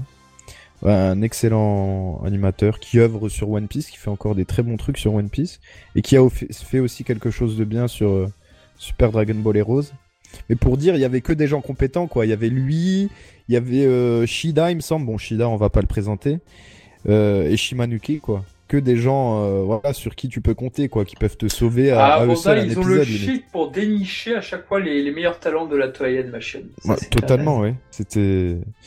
Non, franchement, c'était un très très bel opening. Et puis, la musique, euh, c'était dans la continuité du, du 2. Souvent, dans les débats, tu vois, il y en a, ils préfèrent le 2, il y en a le 3. J'ai envie de dire les deux, je les aime aimant. J'ai peut-être une petite préférence pour le 3, comme je disais avant, mais Oui. Les deux sont géniaux, personnellement. Bah, c'est vrai que Budokai 3 nous a beaucoup marqué. Et par contre, il y avait des personnages qui n'étaient pas tous très intéressants. Je me, je me rappelle de Oob. Je sais pas si vous vous rappelez de Oob, euh, qui c'était infernal à jouer. Il avait juste qu'un seul coup. Oui, Et- c'est un, un cri, il me semble. Oui, c'était juste le ouais. cri. Bah oui, en même temps, on ne sait rien dans les, les coups de Oob. Et c'est vrai que ce personnage, le mode histoire, tu fais putain, euh, je vais jouer tout le mode histoire. Alors, ce qui était bien avec le mode histoire, avec chacun des personnages, c'est que voilà, t'avais pas autant de combats euh, quand t'avais que trois combats parce que le personnage ne faisait pas grand chose. Bah, c'était le cas, et puis voilà, ça s'arrêtait là. Donc, euh, Oob, t'avais pas énormément de combats. Mais par contre, ça me faisait un petit quelque chose d'avoir euh, Goku versus Oob à la fin du jeu. Tu fais ah, et puis avec la petite musique sympa de Yamamoto. Oui, on n'a pas parlé des musiques, mais c'était excellente aussi. De Kenji Yam- euh, Kenji Yamamoto, c'est ça Je- À chaque fois, j'ai pas Ouais, c'est ça. Ouais, ouais, décroché c'est son nom avec la musique tin, tin, tin, tin, tin, Mhm. tin, tin, tin, tin, tin, tin, tin, tin. Et franchement, la musique, elle avait un pe- une peps, du, une pêche Non, ça, c'est l'opening, ça. Oui, mais il y avait la version instrumentale dans le jeu. Ah oui, oui, d'accord, oui, d'accord. Et du coup, tu, l'en- tu l'entendais souvent. Et c'était une excellente musique. Enfin bon, bref. Les Oh non, il a fait jeu- des trucs très bons. hein. Ah la oui. musique Challenger, par exemple, super connue. Ou le thème sur Namek, ou... Non, il a fait des super musiques. Mais voilà. Donc t'avais des personnages qui n'étaient du jamais vu. T'avais Kaioshin dans Budokai 3 par exemple. C'était une de. Bon, il était, bon, il était dans les euh, Butoden 3, il était dans Ultimate Battleman 2, mais il faisait son grand retour, si je puis dire. T'avais Dabra. Dabra qui était un personnage rare ici, mais lui aussi il était très intéressant à jouer. T'avais donc les Majin Buu, le Majin Buu gros, le Super, euh, le Super t'avais le Majin Buu original, donc t'avais Couleur qui est magnifique Couleur, mais la création, le modèle, le modèle du personnage dans le jeu, enfin, pour moi, c'est une superbe création. Et c'est avec ce jeu-là où je me suis rendu compte, putain, mais c'est l'un des plus beaux visuellement méchants des films pour moi, Couleur. Je, le kiffe d'une force. T'as, voilà, t'avais numéro 17, il était déjà dans Budokai 2, peut-être, je pense, numéro 17. Mais, mais voilà, donc t'a- t'avais de très, t'avais un, un très bon casting. Et évidemment, comme je le disais tout à l'heure, t'avais le petit Goku enfant et c'était très sympa de l'avoir. Et puis même le gameplay était, était très nerveux, je trouve. C'était vraiment, on sentait une amélioration constante au, au fil des années. Et je sais plus si c'était le cas pour les autres, mais est-ce qu'il y avait les décors destructibles avant, à ce point comme ça? Ah, excellente pas. question. Non, je crois pas. En fait, c'est- vraiment apparu euh, de- dans ce dans le 3. Tu pouvais décrire vraiment les décors avec les, les Ouais, ouais. grosses super attaques et tout. Ouais, jusqu'à de- la Terre, quoi. Ouais, ouais, tu t'a- t'avais le décor et puis après t'avais bah non, plus rien. La petite animation, ouais, non Ouais, C'est vrai que ces interactions faisaient beaucoup penser à Hyperdimension de- sur euh, Super Famicom et c'était c'était pas mal. ouais. Bah euh, ouais, enfin c'était euh. En fait, ça faisait vraiment penser à ce que tu avais par exemple sur Namek où t'as où t'as euh, Namek qui commence à se détruire, etc. Tu vois, c'est bah là c'était un peu pareil quoi. C'est Tu, tu avais ton Non. décor, par, par exemple, tu étais chez euh, Mhm. chez la maison de Goku, euh, Broly il te balançait une, une super boule de feu là qui détruit tout, et puis après, hop, bah y a plus de maison, y a plus rien. Mhm. Puis t'avais même le dinosaure du générique que tu voyais, je crois qu'il donnait un coup de queue ou quelque chose comme ça, ouais. Ouais, ça, ça faisait partie des projections en fait. Euh, ah oui, pardon, oui. Quand tu, enfin des projections, quand tu projetais, tu sais, en, ah, Oui. c'était pas vraiment une, une shop, hein. c'était vraiment la projection. euh, tu donnais un coup qui projetait ton adversaire. Quand tu le faisais dans certains bords de les, Dans un coin, ça... ouais. dans un coin du, du décor, et bah ça activait le dinosaure en fait. Mhm. Et tu, tu Et avais t'avais plus- une poursuite après? Oui, t'avais une poursuite et t'avais plusieurs interactions comme ça. Mais ça, tu l'avais déjà dans le 2. Hein. Mhm, Oui, on avait oublié de le dire, tout à fait. oui. Ça, tu l'avais déjà dans le 2.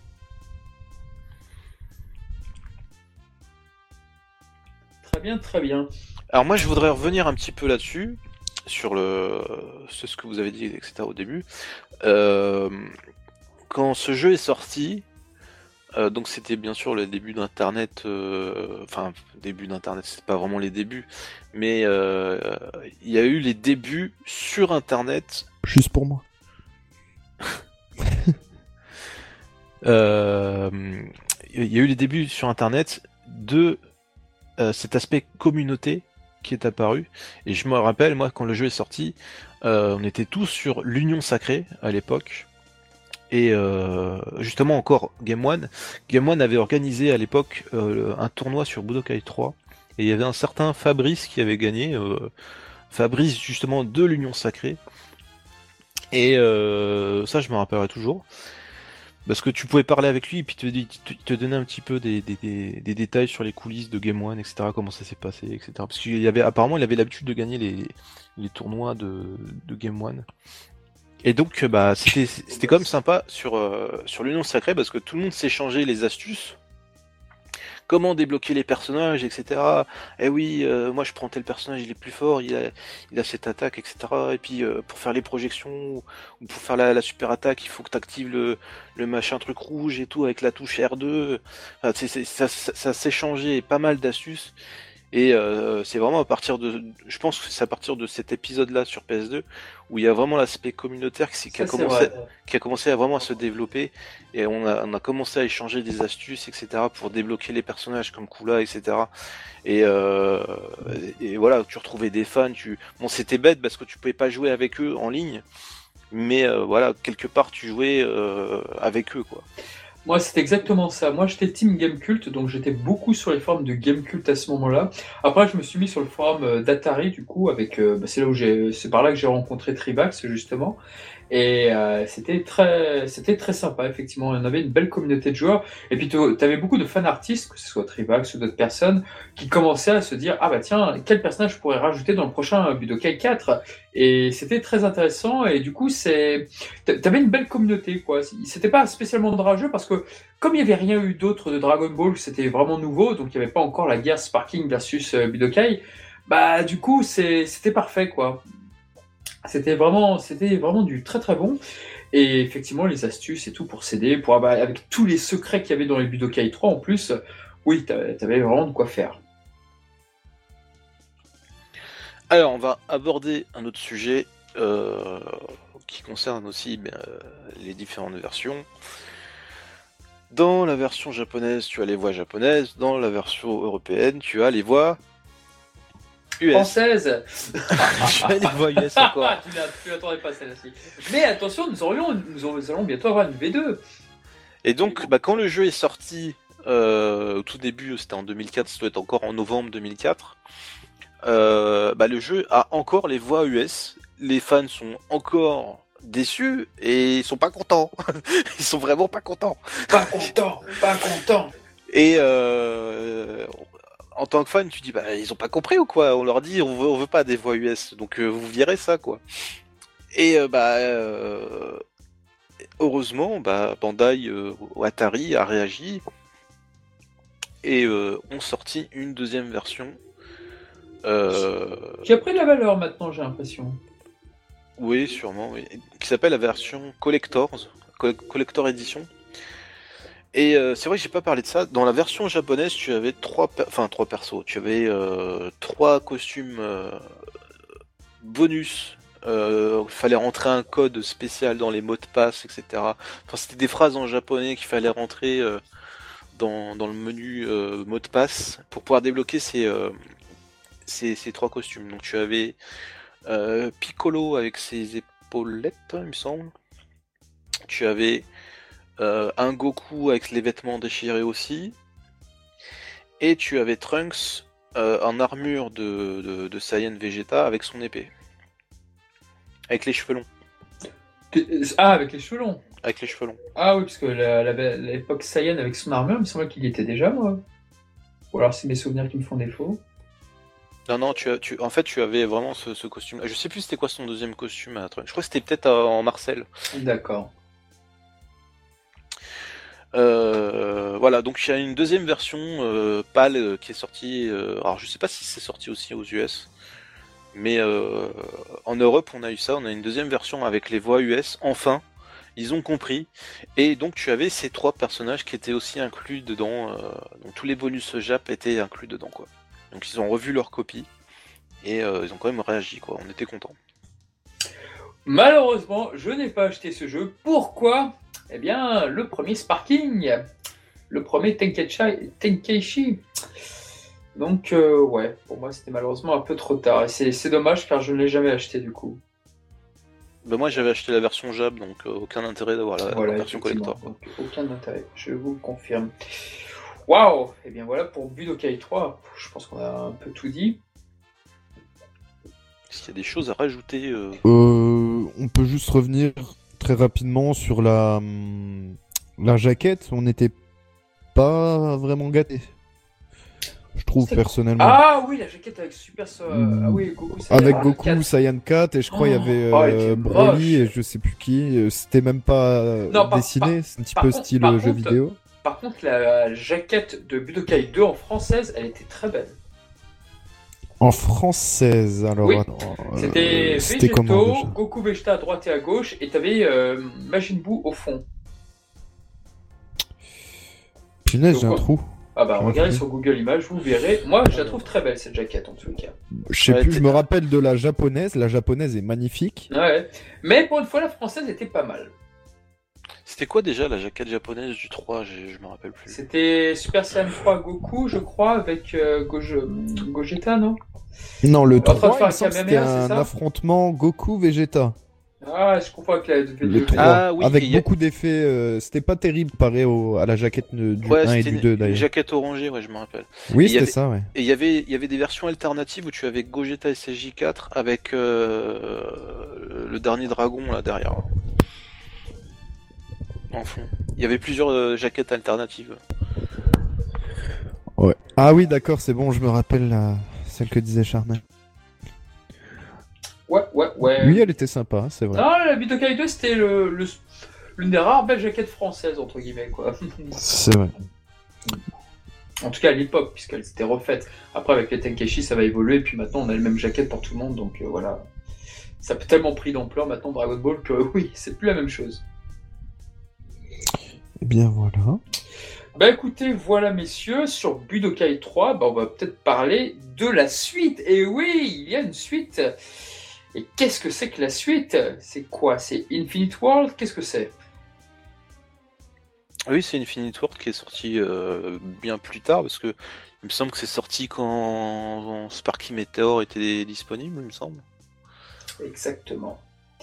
Peut-être juste, juste, peut juste, après Super Dragon Ball Z, c'est le jeu d'arcade là. Mmh.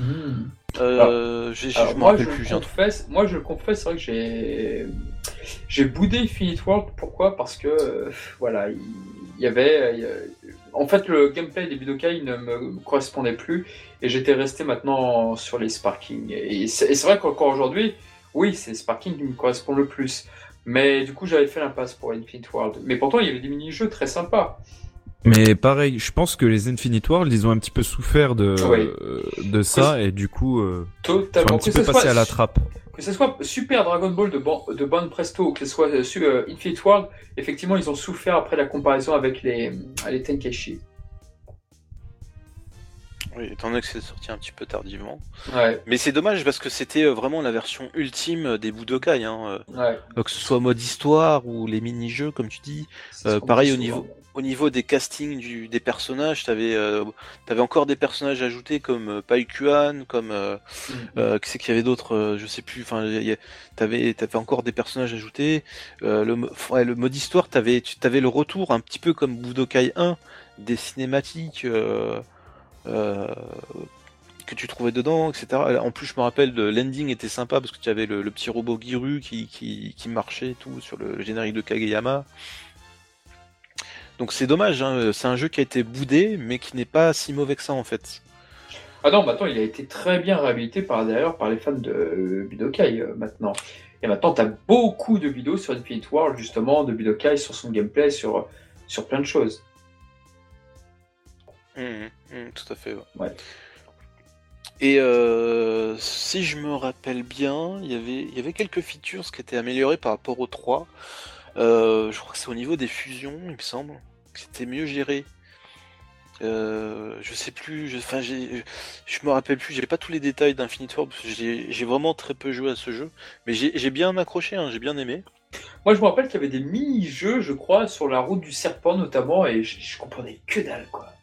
Oui, alors t'avais des, enfin tu- bien sûr tu jouais Goku et tu devais euh, parcourir la route du serpent. Donc pendant la route du serpent, tu devais, euh, t'avais des checkpoints à, à, à parcourir et euh, tu devais aussi, euh, tu, tu- enfin tu pouvais choper certains objets, etc. Quoi. Donc c'était, euh, ouais, c'était sympa. Bon, après c'était quand même assez court par rapport au, à, à la dimension que normalement fait le, la route du serpent. On est d'accord. Et euh, après, t'avais d'autres jeux, d'autres mini-jeux comme le, le Kiko de, de Tenchinan que tu pouvais faire contre Cell. Ouais. Qu'est-ce que tu avais d'autre J'avais pas été jusque-là malheureusement. ouais. Tu- tu- euh, Je crois qu'il y avait quatre mini-jeux, hein, il me semble. Mmh. Comme ça, t'avais ouais, t'avais ça, t'avais Tenchinan. Il y en avait, euh, ouais, il y en avait deux autres encore. J'ai oublié. Je, je, je sais plus. voilà. Mais euh, ouais, c'est pas un si mauvais jeu. Si, si jamais vous avez l'occasion de le choper à pas cher. Euh, Bah disons que euh, ouais, dans les jeux de combat, c'est un peu le King of Fighter 98 début Budokai. C'est vraiment un jeu où voilà, t'avais un peu le best-of, t'avais un peu tout quasi tous les personnages. Bon, je crois que Zabon et Dodoria étaient toujours absents, mais dans l'ensemble, voilà, euh, t'avais vraiment un très bon casting et puis t'avais vraiment quelques petites améliorations sur le gameplay, sur les personnages aussi. Donc euh, non, c'est- ça valait le coup. Peut-être que ça reviendra à la mode, hein, qui sait, parce que j'ai vu une news il y a récemment là, comme quoi la PS5, euh, les jeux pré- des consoles précédentes seraient euh, Ouais. fonctionneraient dessus, donc euh, Ah, pourquoi j'espère, pas. que- j'espère vraiment que ça. Oui, j'a- j'aimerais beaucoup jouer rejouer à Tobal 2, moi. Il y a d'autres jeux anciens de la PlayStation. Donc, ouais, ça m'intéresserait ça. Mhm. Ah, Tobal 2, le best du best, monsieur. Et oui. Eh oui. Et Tobal 2 n'est jamais sorti chez nous, voyons. Comment tu vas y jouer sur ta PS5 Bah, parce qu'elle sera dézonée. Tu crois? J'espère. Non, elle sera dézonée pour les jeux PS5, mais pas pour les jeux PS1. J'espère pas. Mhm. Ah. Ah, ce moment de silence absolu. Eh oui. Non, moi, si, si je vous, si j'ai un conseil à vous donner pour la PS5, on fait une petite aparté, achetez Ouais. une version Japon. Peut-être. On verra. Voilà. On verra, on verra. Et donc, après Infinite World, qu'est-ce qu'il y a eu d'autre Parce que c'est vrai que je suis désolé, on n'a pas beaucoup de choses à dire sur Infinite World, on y a peut-être moins bien joué. Burst Limit peut-être Ou il y avait un autre jeu auquel tu pensais, euh, Dr. Wechi Alors moi, je pense aux jeux PSP, les deux, euh, Ah, pardon, pardon, bah oui, évidemment. les, les films Évidemment. Budokai. Qui ont eu un beaucoup de succès sur PSP d'ailleurs. Ah oui, oui, ça a très bien marché. hein. Euh, Les deux, hein, de toute façon. les- le premier deux. et le deuxième euh, ont très très Ah, bien marché. j'ai les deux et ils sont très très bons, effectivement. La maniabilité d'ailleurs était était tip top franchement pour Ah, un jeu sur console portable comme ça. Ouais, c'était la c'était la même chose. Franchement, c'était tout autant kiffant. Tu pouvais jouer à Budokai Et partout puis comme t'avais ça. ce mode histoire où t'avais Trunk, le Trunk du futur dans son monde. Attention, qu'est-ce qui se passe? Ce qui a Hmm. donné lieu à pas mal de. Mais ça, c'est dans ça le 2. C'est c'est dans le 2 parce qu'en fait, euh, en Europe, c'est c'est sorti sur le, sous le nom Another World, euh, Oui, Another ça, Future, ouais. un truc comme ça. je Oui, oui, c'est dans le 2. Donc Et, t'avais euh, le Babidi du futur, t'avais ouais, c'était c'était pas mal. Et dans le 1, tu avais déjà euh, deux personnages bonus. Tu avais Pai Kuan et euh, Janemba qui étaient disponibles. Qui était Mmh, vraiment j'adore iné-. Qui était inédit euh, par rapport à ce qui était la sorti. Première fois qu'il apparaissait dans un jeu vidéo. En tant que personnage euh, dans un jeu de combat, j'imagine. Mais oui, Ouais, en tant que jouable, oui, c'était la première ouais, fois. ouais, la première fois. Donc, euh, Jouable, oui. Parce que c'est vrai qu'on avait toujours Gogeta, Gogeta, bah oui, mais si on pouvait avoir son adversaire, ça serait pas mal. Et ça, on nous a écouté. Et... Alors, je sais pas s'il est sorti avant Tenkaichi 1 ou. Je sais pas, dans Janemba s'il est apparu dans Tenkaichi 1 ou si c'était dans, dans Tenkaichi 2, je ne sais Alors plus. pour moi, pour moi, Shin Budokai, il est sorti en 2006, peut-être 2005, Ah, 2006. C'est c'est quand même fou ça, le- leur truc au Jap de mettre des personnages sur les jaquettes ou quoi qui, qui seront pas jouables. Charnal qui disait tout à l'heure les personnages en fond sur euh, Budokai 1, c'est ça? Ouais, c'est ouais. Budokai 1. Et par exemple Janemba sur la jaquette du 3 quoi. Tu sais, t'as que trois persos donc tu te dis, allez, ils seront jouables quand même. Et... Même pas. c'est que- Oh, c'est n'importe quoi. Enfin, sur la sur la jaquette de Budokai 1, c'était la jaquette euh, européenne. hein, C'était c'était Ouais, pas la ouais. Jap. Oui, je parle de la- l'européenne, pareil Ouais, ouais. pour le 3. hein, ouais. Après, bon, c'est vrai, ça, ça a été validé sûrement par les Japs, mais c'est Oui, bah c'est obligé. À ce moment-là, ils pas encore si regardants par rapport à. Oh, je, je sais pas. Hein. Pour, Oh, euh, je pense que. pff, Ouais, ils... Pas qu'ils s'en Mais- foutaient, mais voilà. Bah, disons aussi, euh, je pense qu'il y a une. euh, au niveau de la jaquette du 1, de, de Budokai 1, mhm. européenne, je pense qu'il y a une, euh, il y a un aspect, j'ai envie de dire marketing dessus. Et au niveau de, Dra- de Dragon Ball Z et de la vision de Dragon Ball Z qu'avaient les fans de l'époque, euh, qu'est-ce qui était populaire? C'était vraiment tout ça. C'était Mister Satan, c'était, on, on va dire, tous les produits qui étaient sortis en dernier. euh, depuis le club d'eau, donc c'était c'était les VHS avec la fin, c'était le film 2, c'était tu vois tous ces Bien trucs là sûr, tout ce sûr. qui rappelait Dragon Ball Z à, à cette époque-là, en 2002, c'était ça. Et je pense que l'idée le, le- l'idée marketing de cette jaquette, c'était de, de, de remettre en avant ces trucs-là, donc c'est-à-dire de mettre Mister Satan, de remettre du Yamu, du Spopovich, de tout ce que tu veux, quoi. Je sais pas. Ouais, moi je trouve qu'elle fait très Club Dorothée, très des mangas, euh, mon, euh, Dorothée Magazine, cette jaquette. Je sais pas quand je la revois maintenant. Ouais, et puis t'as avec le Goku avec son bâton là, euh, Ouais, enfin. en face. Mais ça, c'était. c'est- L'illustration est sympa, mais bon, on sait de quoi elle est tirée, de quelle euh, illustration originale elle est tirée. Oui, oui, mais si tu veux, c'est une illustration que tu avais sur le site officiel à la, à- de base. Hmm, D'accord. Alors je sais plus si c'était Dragon Ball .fr ou enfin le enfin c'était vraiment le site officiel français que tu avais, que tu avais vraiment tous ces artworks euh, Salopard. Et euh, je pense que un c'est les seuls visuels qu'ils pouvaient utiliser en Europe euh, pour des produits euh, destinés à la vente, tu vois. Je pense que c'est à l'époque ils étaient peut-être limités en termes d'artwork, ils pouvaient pas non plus tout prendre quoi. Ouais, ouais, ouais. Bon, en tout cas, voilà quoi. Donc les jeux, en tout cas sur PSP, donc euh, comme on le disait, bah, ils étaient très bons. C'était, ça reprenait donc le système des Budokai. Je pense qu'il y a plein de choses à dire. Peut-être qu'on oublie en tout cas sur ces jeux, mais le mode histoire était très intéressant autour de Trump. Enfin moi, c'est plus le 2 qui m'a marqué, comme vous pouvez le voir. Malheureusement, avec maintenant euh, les, forums ou même le wiki américain, j'ai vu à quel point ce jeu est devenu canon en fait dans le sens des, des fans. Donc moi, je m'en fous qu'il soit canon ou pas. Mais c'est vrai que maintenant j'ai beaucoup de fiches sur le wiki avec Babidi du futur. Bah, il n'existe pas. Ah, si, dans, sur ce PSP il existait. Bon, maintenant il est peut-être qu'avec Dragon Ball Super depuis il existe. Mais, mais c'est vrai que ouais, ça, a entraîné moult débats en tous les cas. Parce que euh, semblait effectivement cohérent que Babidi puisse exister dans le monde de, de Trunk. Mais dans, dans, dans le 2, dans Shin Budokai 2, enfin Another euh, Future ou World, je sais plus, euh, tu avais euh, bien sûr Gwen du futur qui était jouable, Ah oui, grande nouveauté ça aussi. et tu avais une, une feature euh, spécifique justement à ce jeu qui était. euh, en fait, tu avais une caméra qui était décalée. Je sais pas si tu te rappelles de ça. Et que, et que tu dans les options, tu pouvais remettre de, de face. Si jamais ça te gênait, tu vois. Ils avaient fait une espèce de Ah. feature, euh, je sais pas si tu te rappelles de ça. Ah non, ça, me- ça me dit rien là- là-dessus. Ouais, j'ai j'ai oublié. Bon. Moi non plus. Et pareil dans. Alors, je vais faire une petite aparté. Dans Tag euh, Team Battle, tu avais aussi une, une feature comme ça qui était euh, décalée enfin, au niveau de la caméra. Ils avaient fait ça vraiment dans Another World. Alors, je crois que c'est vraiment de. Au niveau de. euh, Comment... euh, ils avaient fait une, espèce de vue de derrière en fait. Mais pas vraiment complet, c'était un truc à 45 degrés, tu vois. Je sais pas si tu te rappelles de ça. Ah, ça me dit, oui, ça me dit quelque chose, ça, ouais. Ouais, Et, ça- vrai. et- et ça, c'était dans le 2. Mmh. D'accord, d'accord. Ah, je suis désolé, mes souvenirs là sont un peu. Ah. Voilà, c'est c'est pas le jeu auquel j'ai le plus fait, mais je vois, je vois un peu de quoi tu parles. Ouais. Et donc, bah, il reste encore un jeu, Burst Limit. encore deux alors. Ah. Euh, lequel autre? Ah bah, le jeu tiré du film que tout le monde préfère. Oh, Dragon Ball Evolution? Et oui, Ah, bah tiens. donc c'est un. Tout le monde a, a craché sur ce jeu. Et en réalité.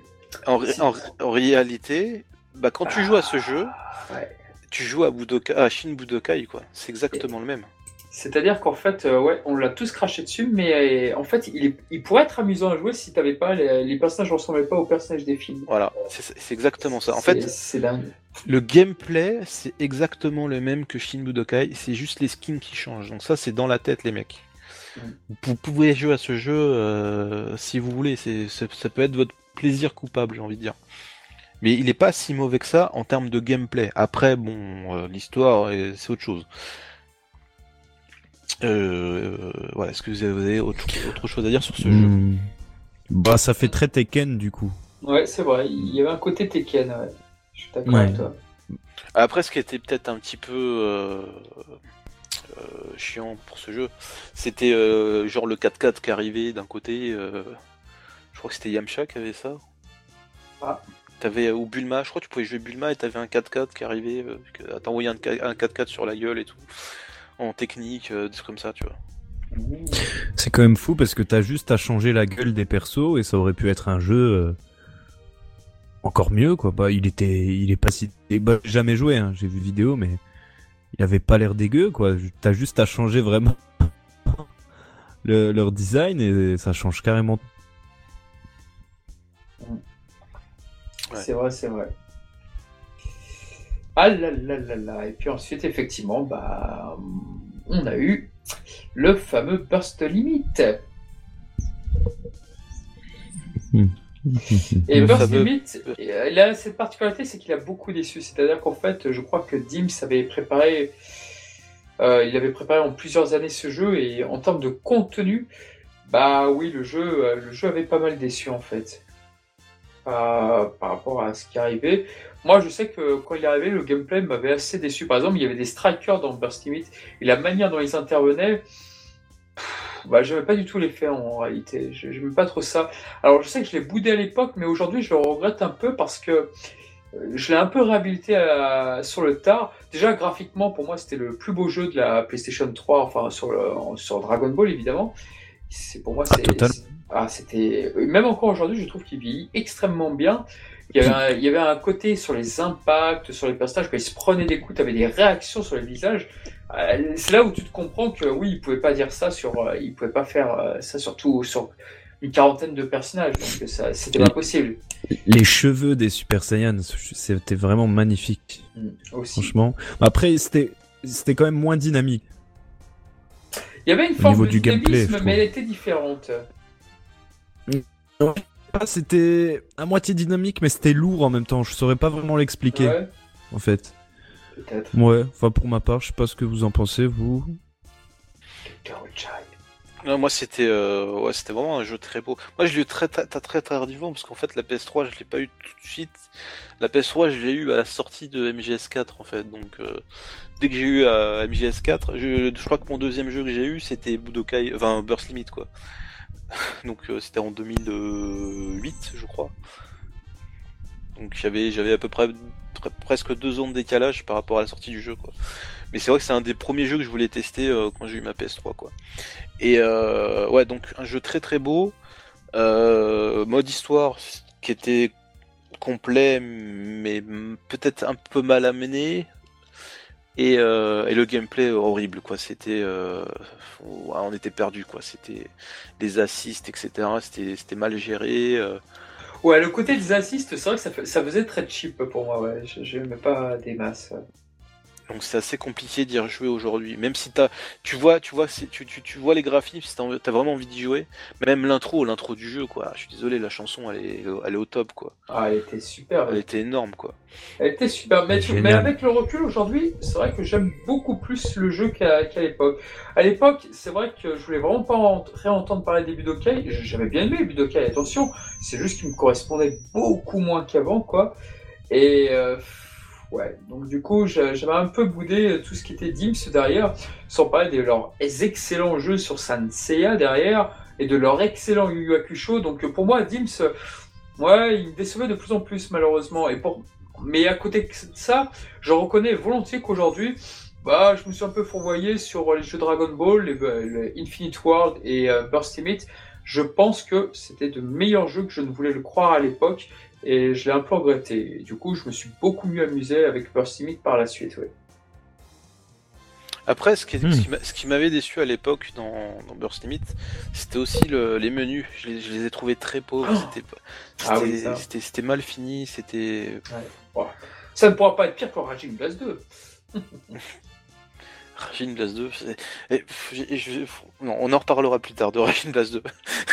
on fera un podcast Raging Blast, voilà. vous en faites pas. Si vous voulez.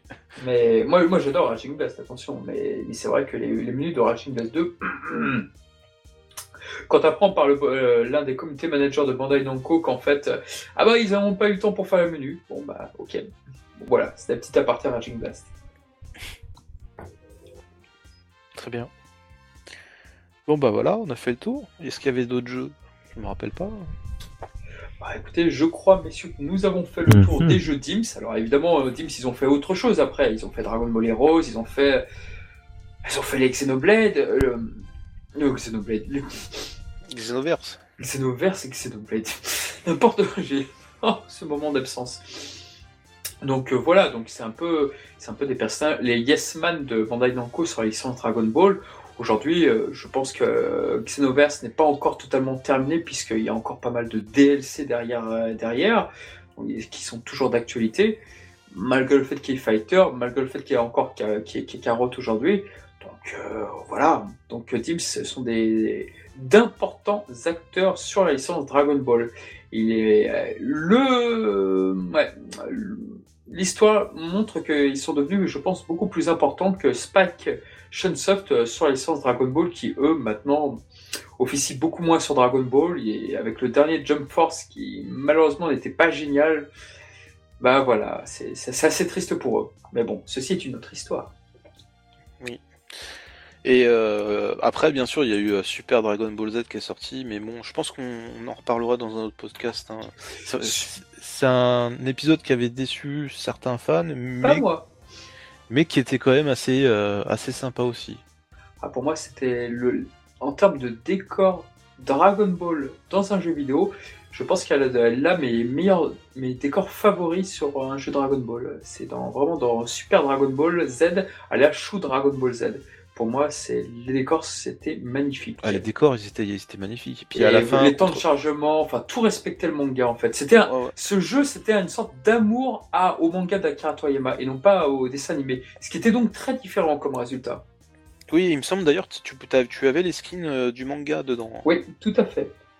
Et c'était vraiment les couleurs faites euh, pour dire regardez, c'est le manga. Malheureusement, avec euh, une vingtaine de personnages, mais avec des personnages rares, comme Shishi, comme euh, le costume de Gohan avec la Z-Sword. Enfin, t'avais des trucs assez rares que tu n'avais peut-être pas revus depuis. Mais voilà, malheureusement, le destin lui a été fatal. Après, niveau gameplay, c'était vraiment pas fou. Hein.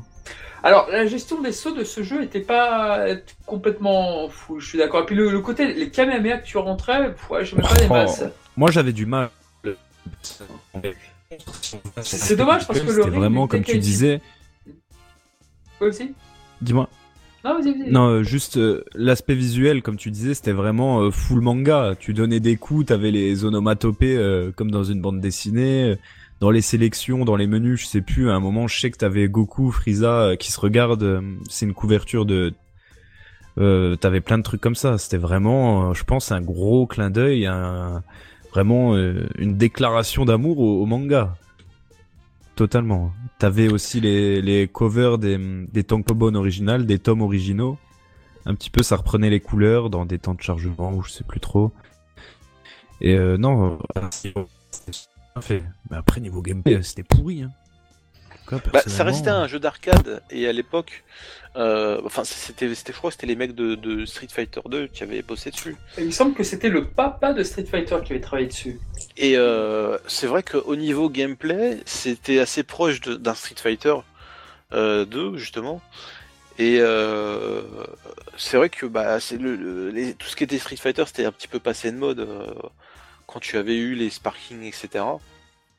Donc c'est vrai que on te sort un jeu comme ça, tu vas dire je vais pas jouer un jeu d'arcade, il y, a, y a pas beaucoup de persos, euh, oh, oh, puis c'est pas l'animé, c'est c'est manga, euh, euh, ça peut décevoir un petit peu quoi. Je peux comprendre aussi du côté des fans, mais ça reste un, un bon jeu d'arcade que tu pouvais jouer chez toi à la maison sur PS2 quoi. Je me demande si, si ce jeu serait devenu culte s'il était sorti avant Budokai 1. Je, je me pose vraiment la question aujourd'hui. Si c'est pas le contexte qui l'a brisé. Je pense que. Mhm. Peut-être aussi, Je ouais. pense que si.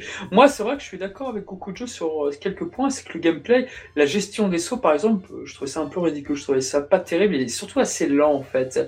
Euh, Ah oui, les- c'est pas du Dragon Ball. voilà, peux les pas faire décors, ça. les décors, j'ai trouvé très beaux, mais c'est vrai que, par exemple, le, le ring du Tenkaichi Budokai, bah, en fait, tu pouvais sortir dessus, il se passait rien. Bah, il, était même transparent des fois. Ou... Ouais, il était transparent, et je crois même que je presque dans le public. Oui, le stade était vide pour info. Ouais. Mais euh, c'était c'était rigolo, quoi. Je m'étais amusé à faire des petits trucs comme ça. Mais ouais, le niveau gameplay était malheureusement pas fou, c'est clair. Mais t'avais des stages inédits. T'avais le stage euh, du, du le roi Emma, le roi Emma euh, dans le-delà, par exemple, alias euh, le roi Yama dans la VF. Mais t'avais deux trois petits euh, trucs euh, qui te faisaient dire ah ça je l'ai pas eu ailleurs, donc euh, c'était pas mal, quoi. Et puis tu avais les, les, les, les finishes, enfin les Dragon Finish que je crois que ça s'appelait, Ouais, où tu avais les transformations, etc. T'en avais deux, trois qui étaient impressionnantes, mais bon, enfin, ils m'avaient pas, m'avaient pas marqué de, ouf, malheureusement. Alors après, ce ce qu'il y a eu, euh, alors je, je, vais un peu m'étoffer sur ce jeu parce qu'on est on, est là-dessus. Si, si jamais il y a des gens qui veulent en reparler en podcast euh, sur d'autres podcasts, et, euh, bien sûr, je les on, développera à ce moment-là. Mais sur ce jeu, il y avait pareil aussi des différences selon la, la, région dans laquelle tu, tu acheté. Donc en version japonaise, tu avais quand même deux remixes de BGM de la série euh, intégrés au jeu, qui ont été enlevés bien sûr dans la version européenne et US. Et, Ah et- ouais. et tu les entendais justement dans les stages. Euh, alors, tu avais un mode bonus, euh, enfin pas des modes bonus, tu avais le mode arcade, tu avais un autre mode, et tu avais un mode où tu pouvais développer ton personnage. Et euh, je crois que c'est tous les trois ou tous les trois niveaux, tu avais un boss qui apparaissait. Et quand ce boss apparaissait, tu avais justement cette BGM euh, reprise de l'anime en, mode remix qui, que, tu entendais. Et tu, ça alternait tu, ce- selon, euh, selon, selon euh, le boss que tu avais. quoi. Et euh, dans la version européenne, ça, ça, a été coupé. Ils ont fait un, un remix alternatif de ces remix. Du coup, ça ressemble, mais ça ressemble pas du tout, etc. Et c'est un, un peu dommage que, que finalement on l'ait pas eu. Et donc, si jamais vous devez, si vous voulez acheter ce, ce jeu, moi je vous conseille la version Jap. Comme ça, vous aurez au moins ces deux musiques, quoi. Le conseil a été entendu. Voilà. Et aussi, il y avait une petite astuce pour mettre le jeu en 60 Hz. Ah oui, c'est vrai, on avait le jeu en 50 Hz en France, merde. Et avec ça. quatre boutons du haut euh, dans, dans le menu, euh, je sais plus quel menu, euh, ou quel écran, je sais plus, tu pouvais activer le mode 60 Hz. Et je crois que tu avais la même chose dans Budokai 3 ou 2. Ou alors c'était dans les Sparking peut-être. Je sais plus. Enfin, je sais que quand tu maintenais les quatre boutons, tu pouvais activer le mode 60 Hz. Sur certains jeux DBZ. Hmm, c'est pour ça. Et oui. Et ben voilà, bah écoutez, messieurs, je pense qu'on a fait le tour sur euh, les jeux DIMS, bon, avec un petit bonus à la fin, comme vous avez pu le voir. Oui, oui, oui. Voilà, un petit bonus. euh, voilà. Et si vous avez envie qu'on reparle des jeux de combat, parce que c'est vrai qu'avec le Dragon Ball Z Kakarot, bon, on s'est dit, allez, un petit jeu de combat, pourquoi pas. Ça ne nous fera pas de mal, d'autant que je n'étais pas dans le dernier, donc euh, voilà, c'est parfait comme ça.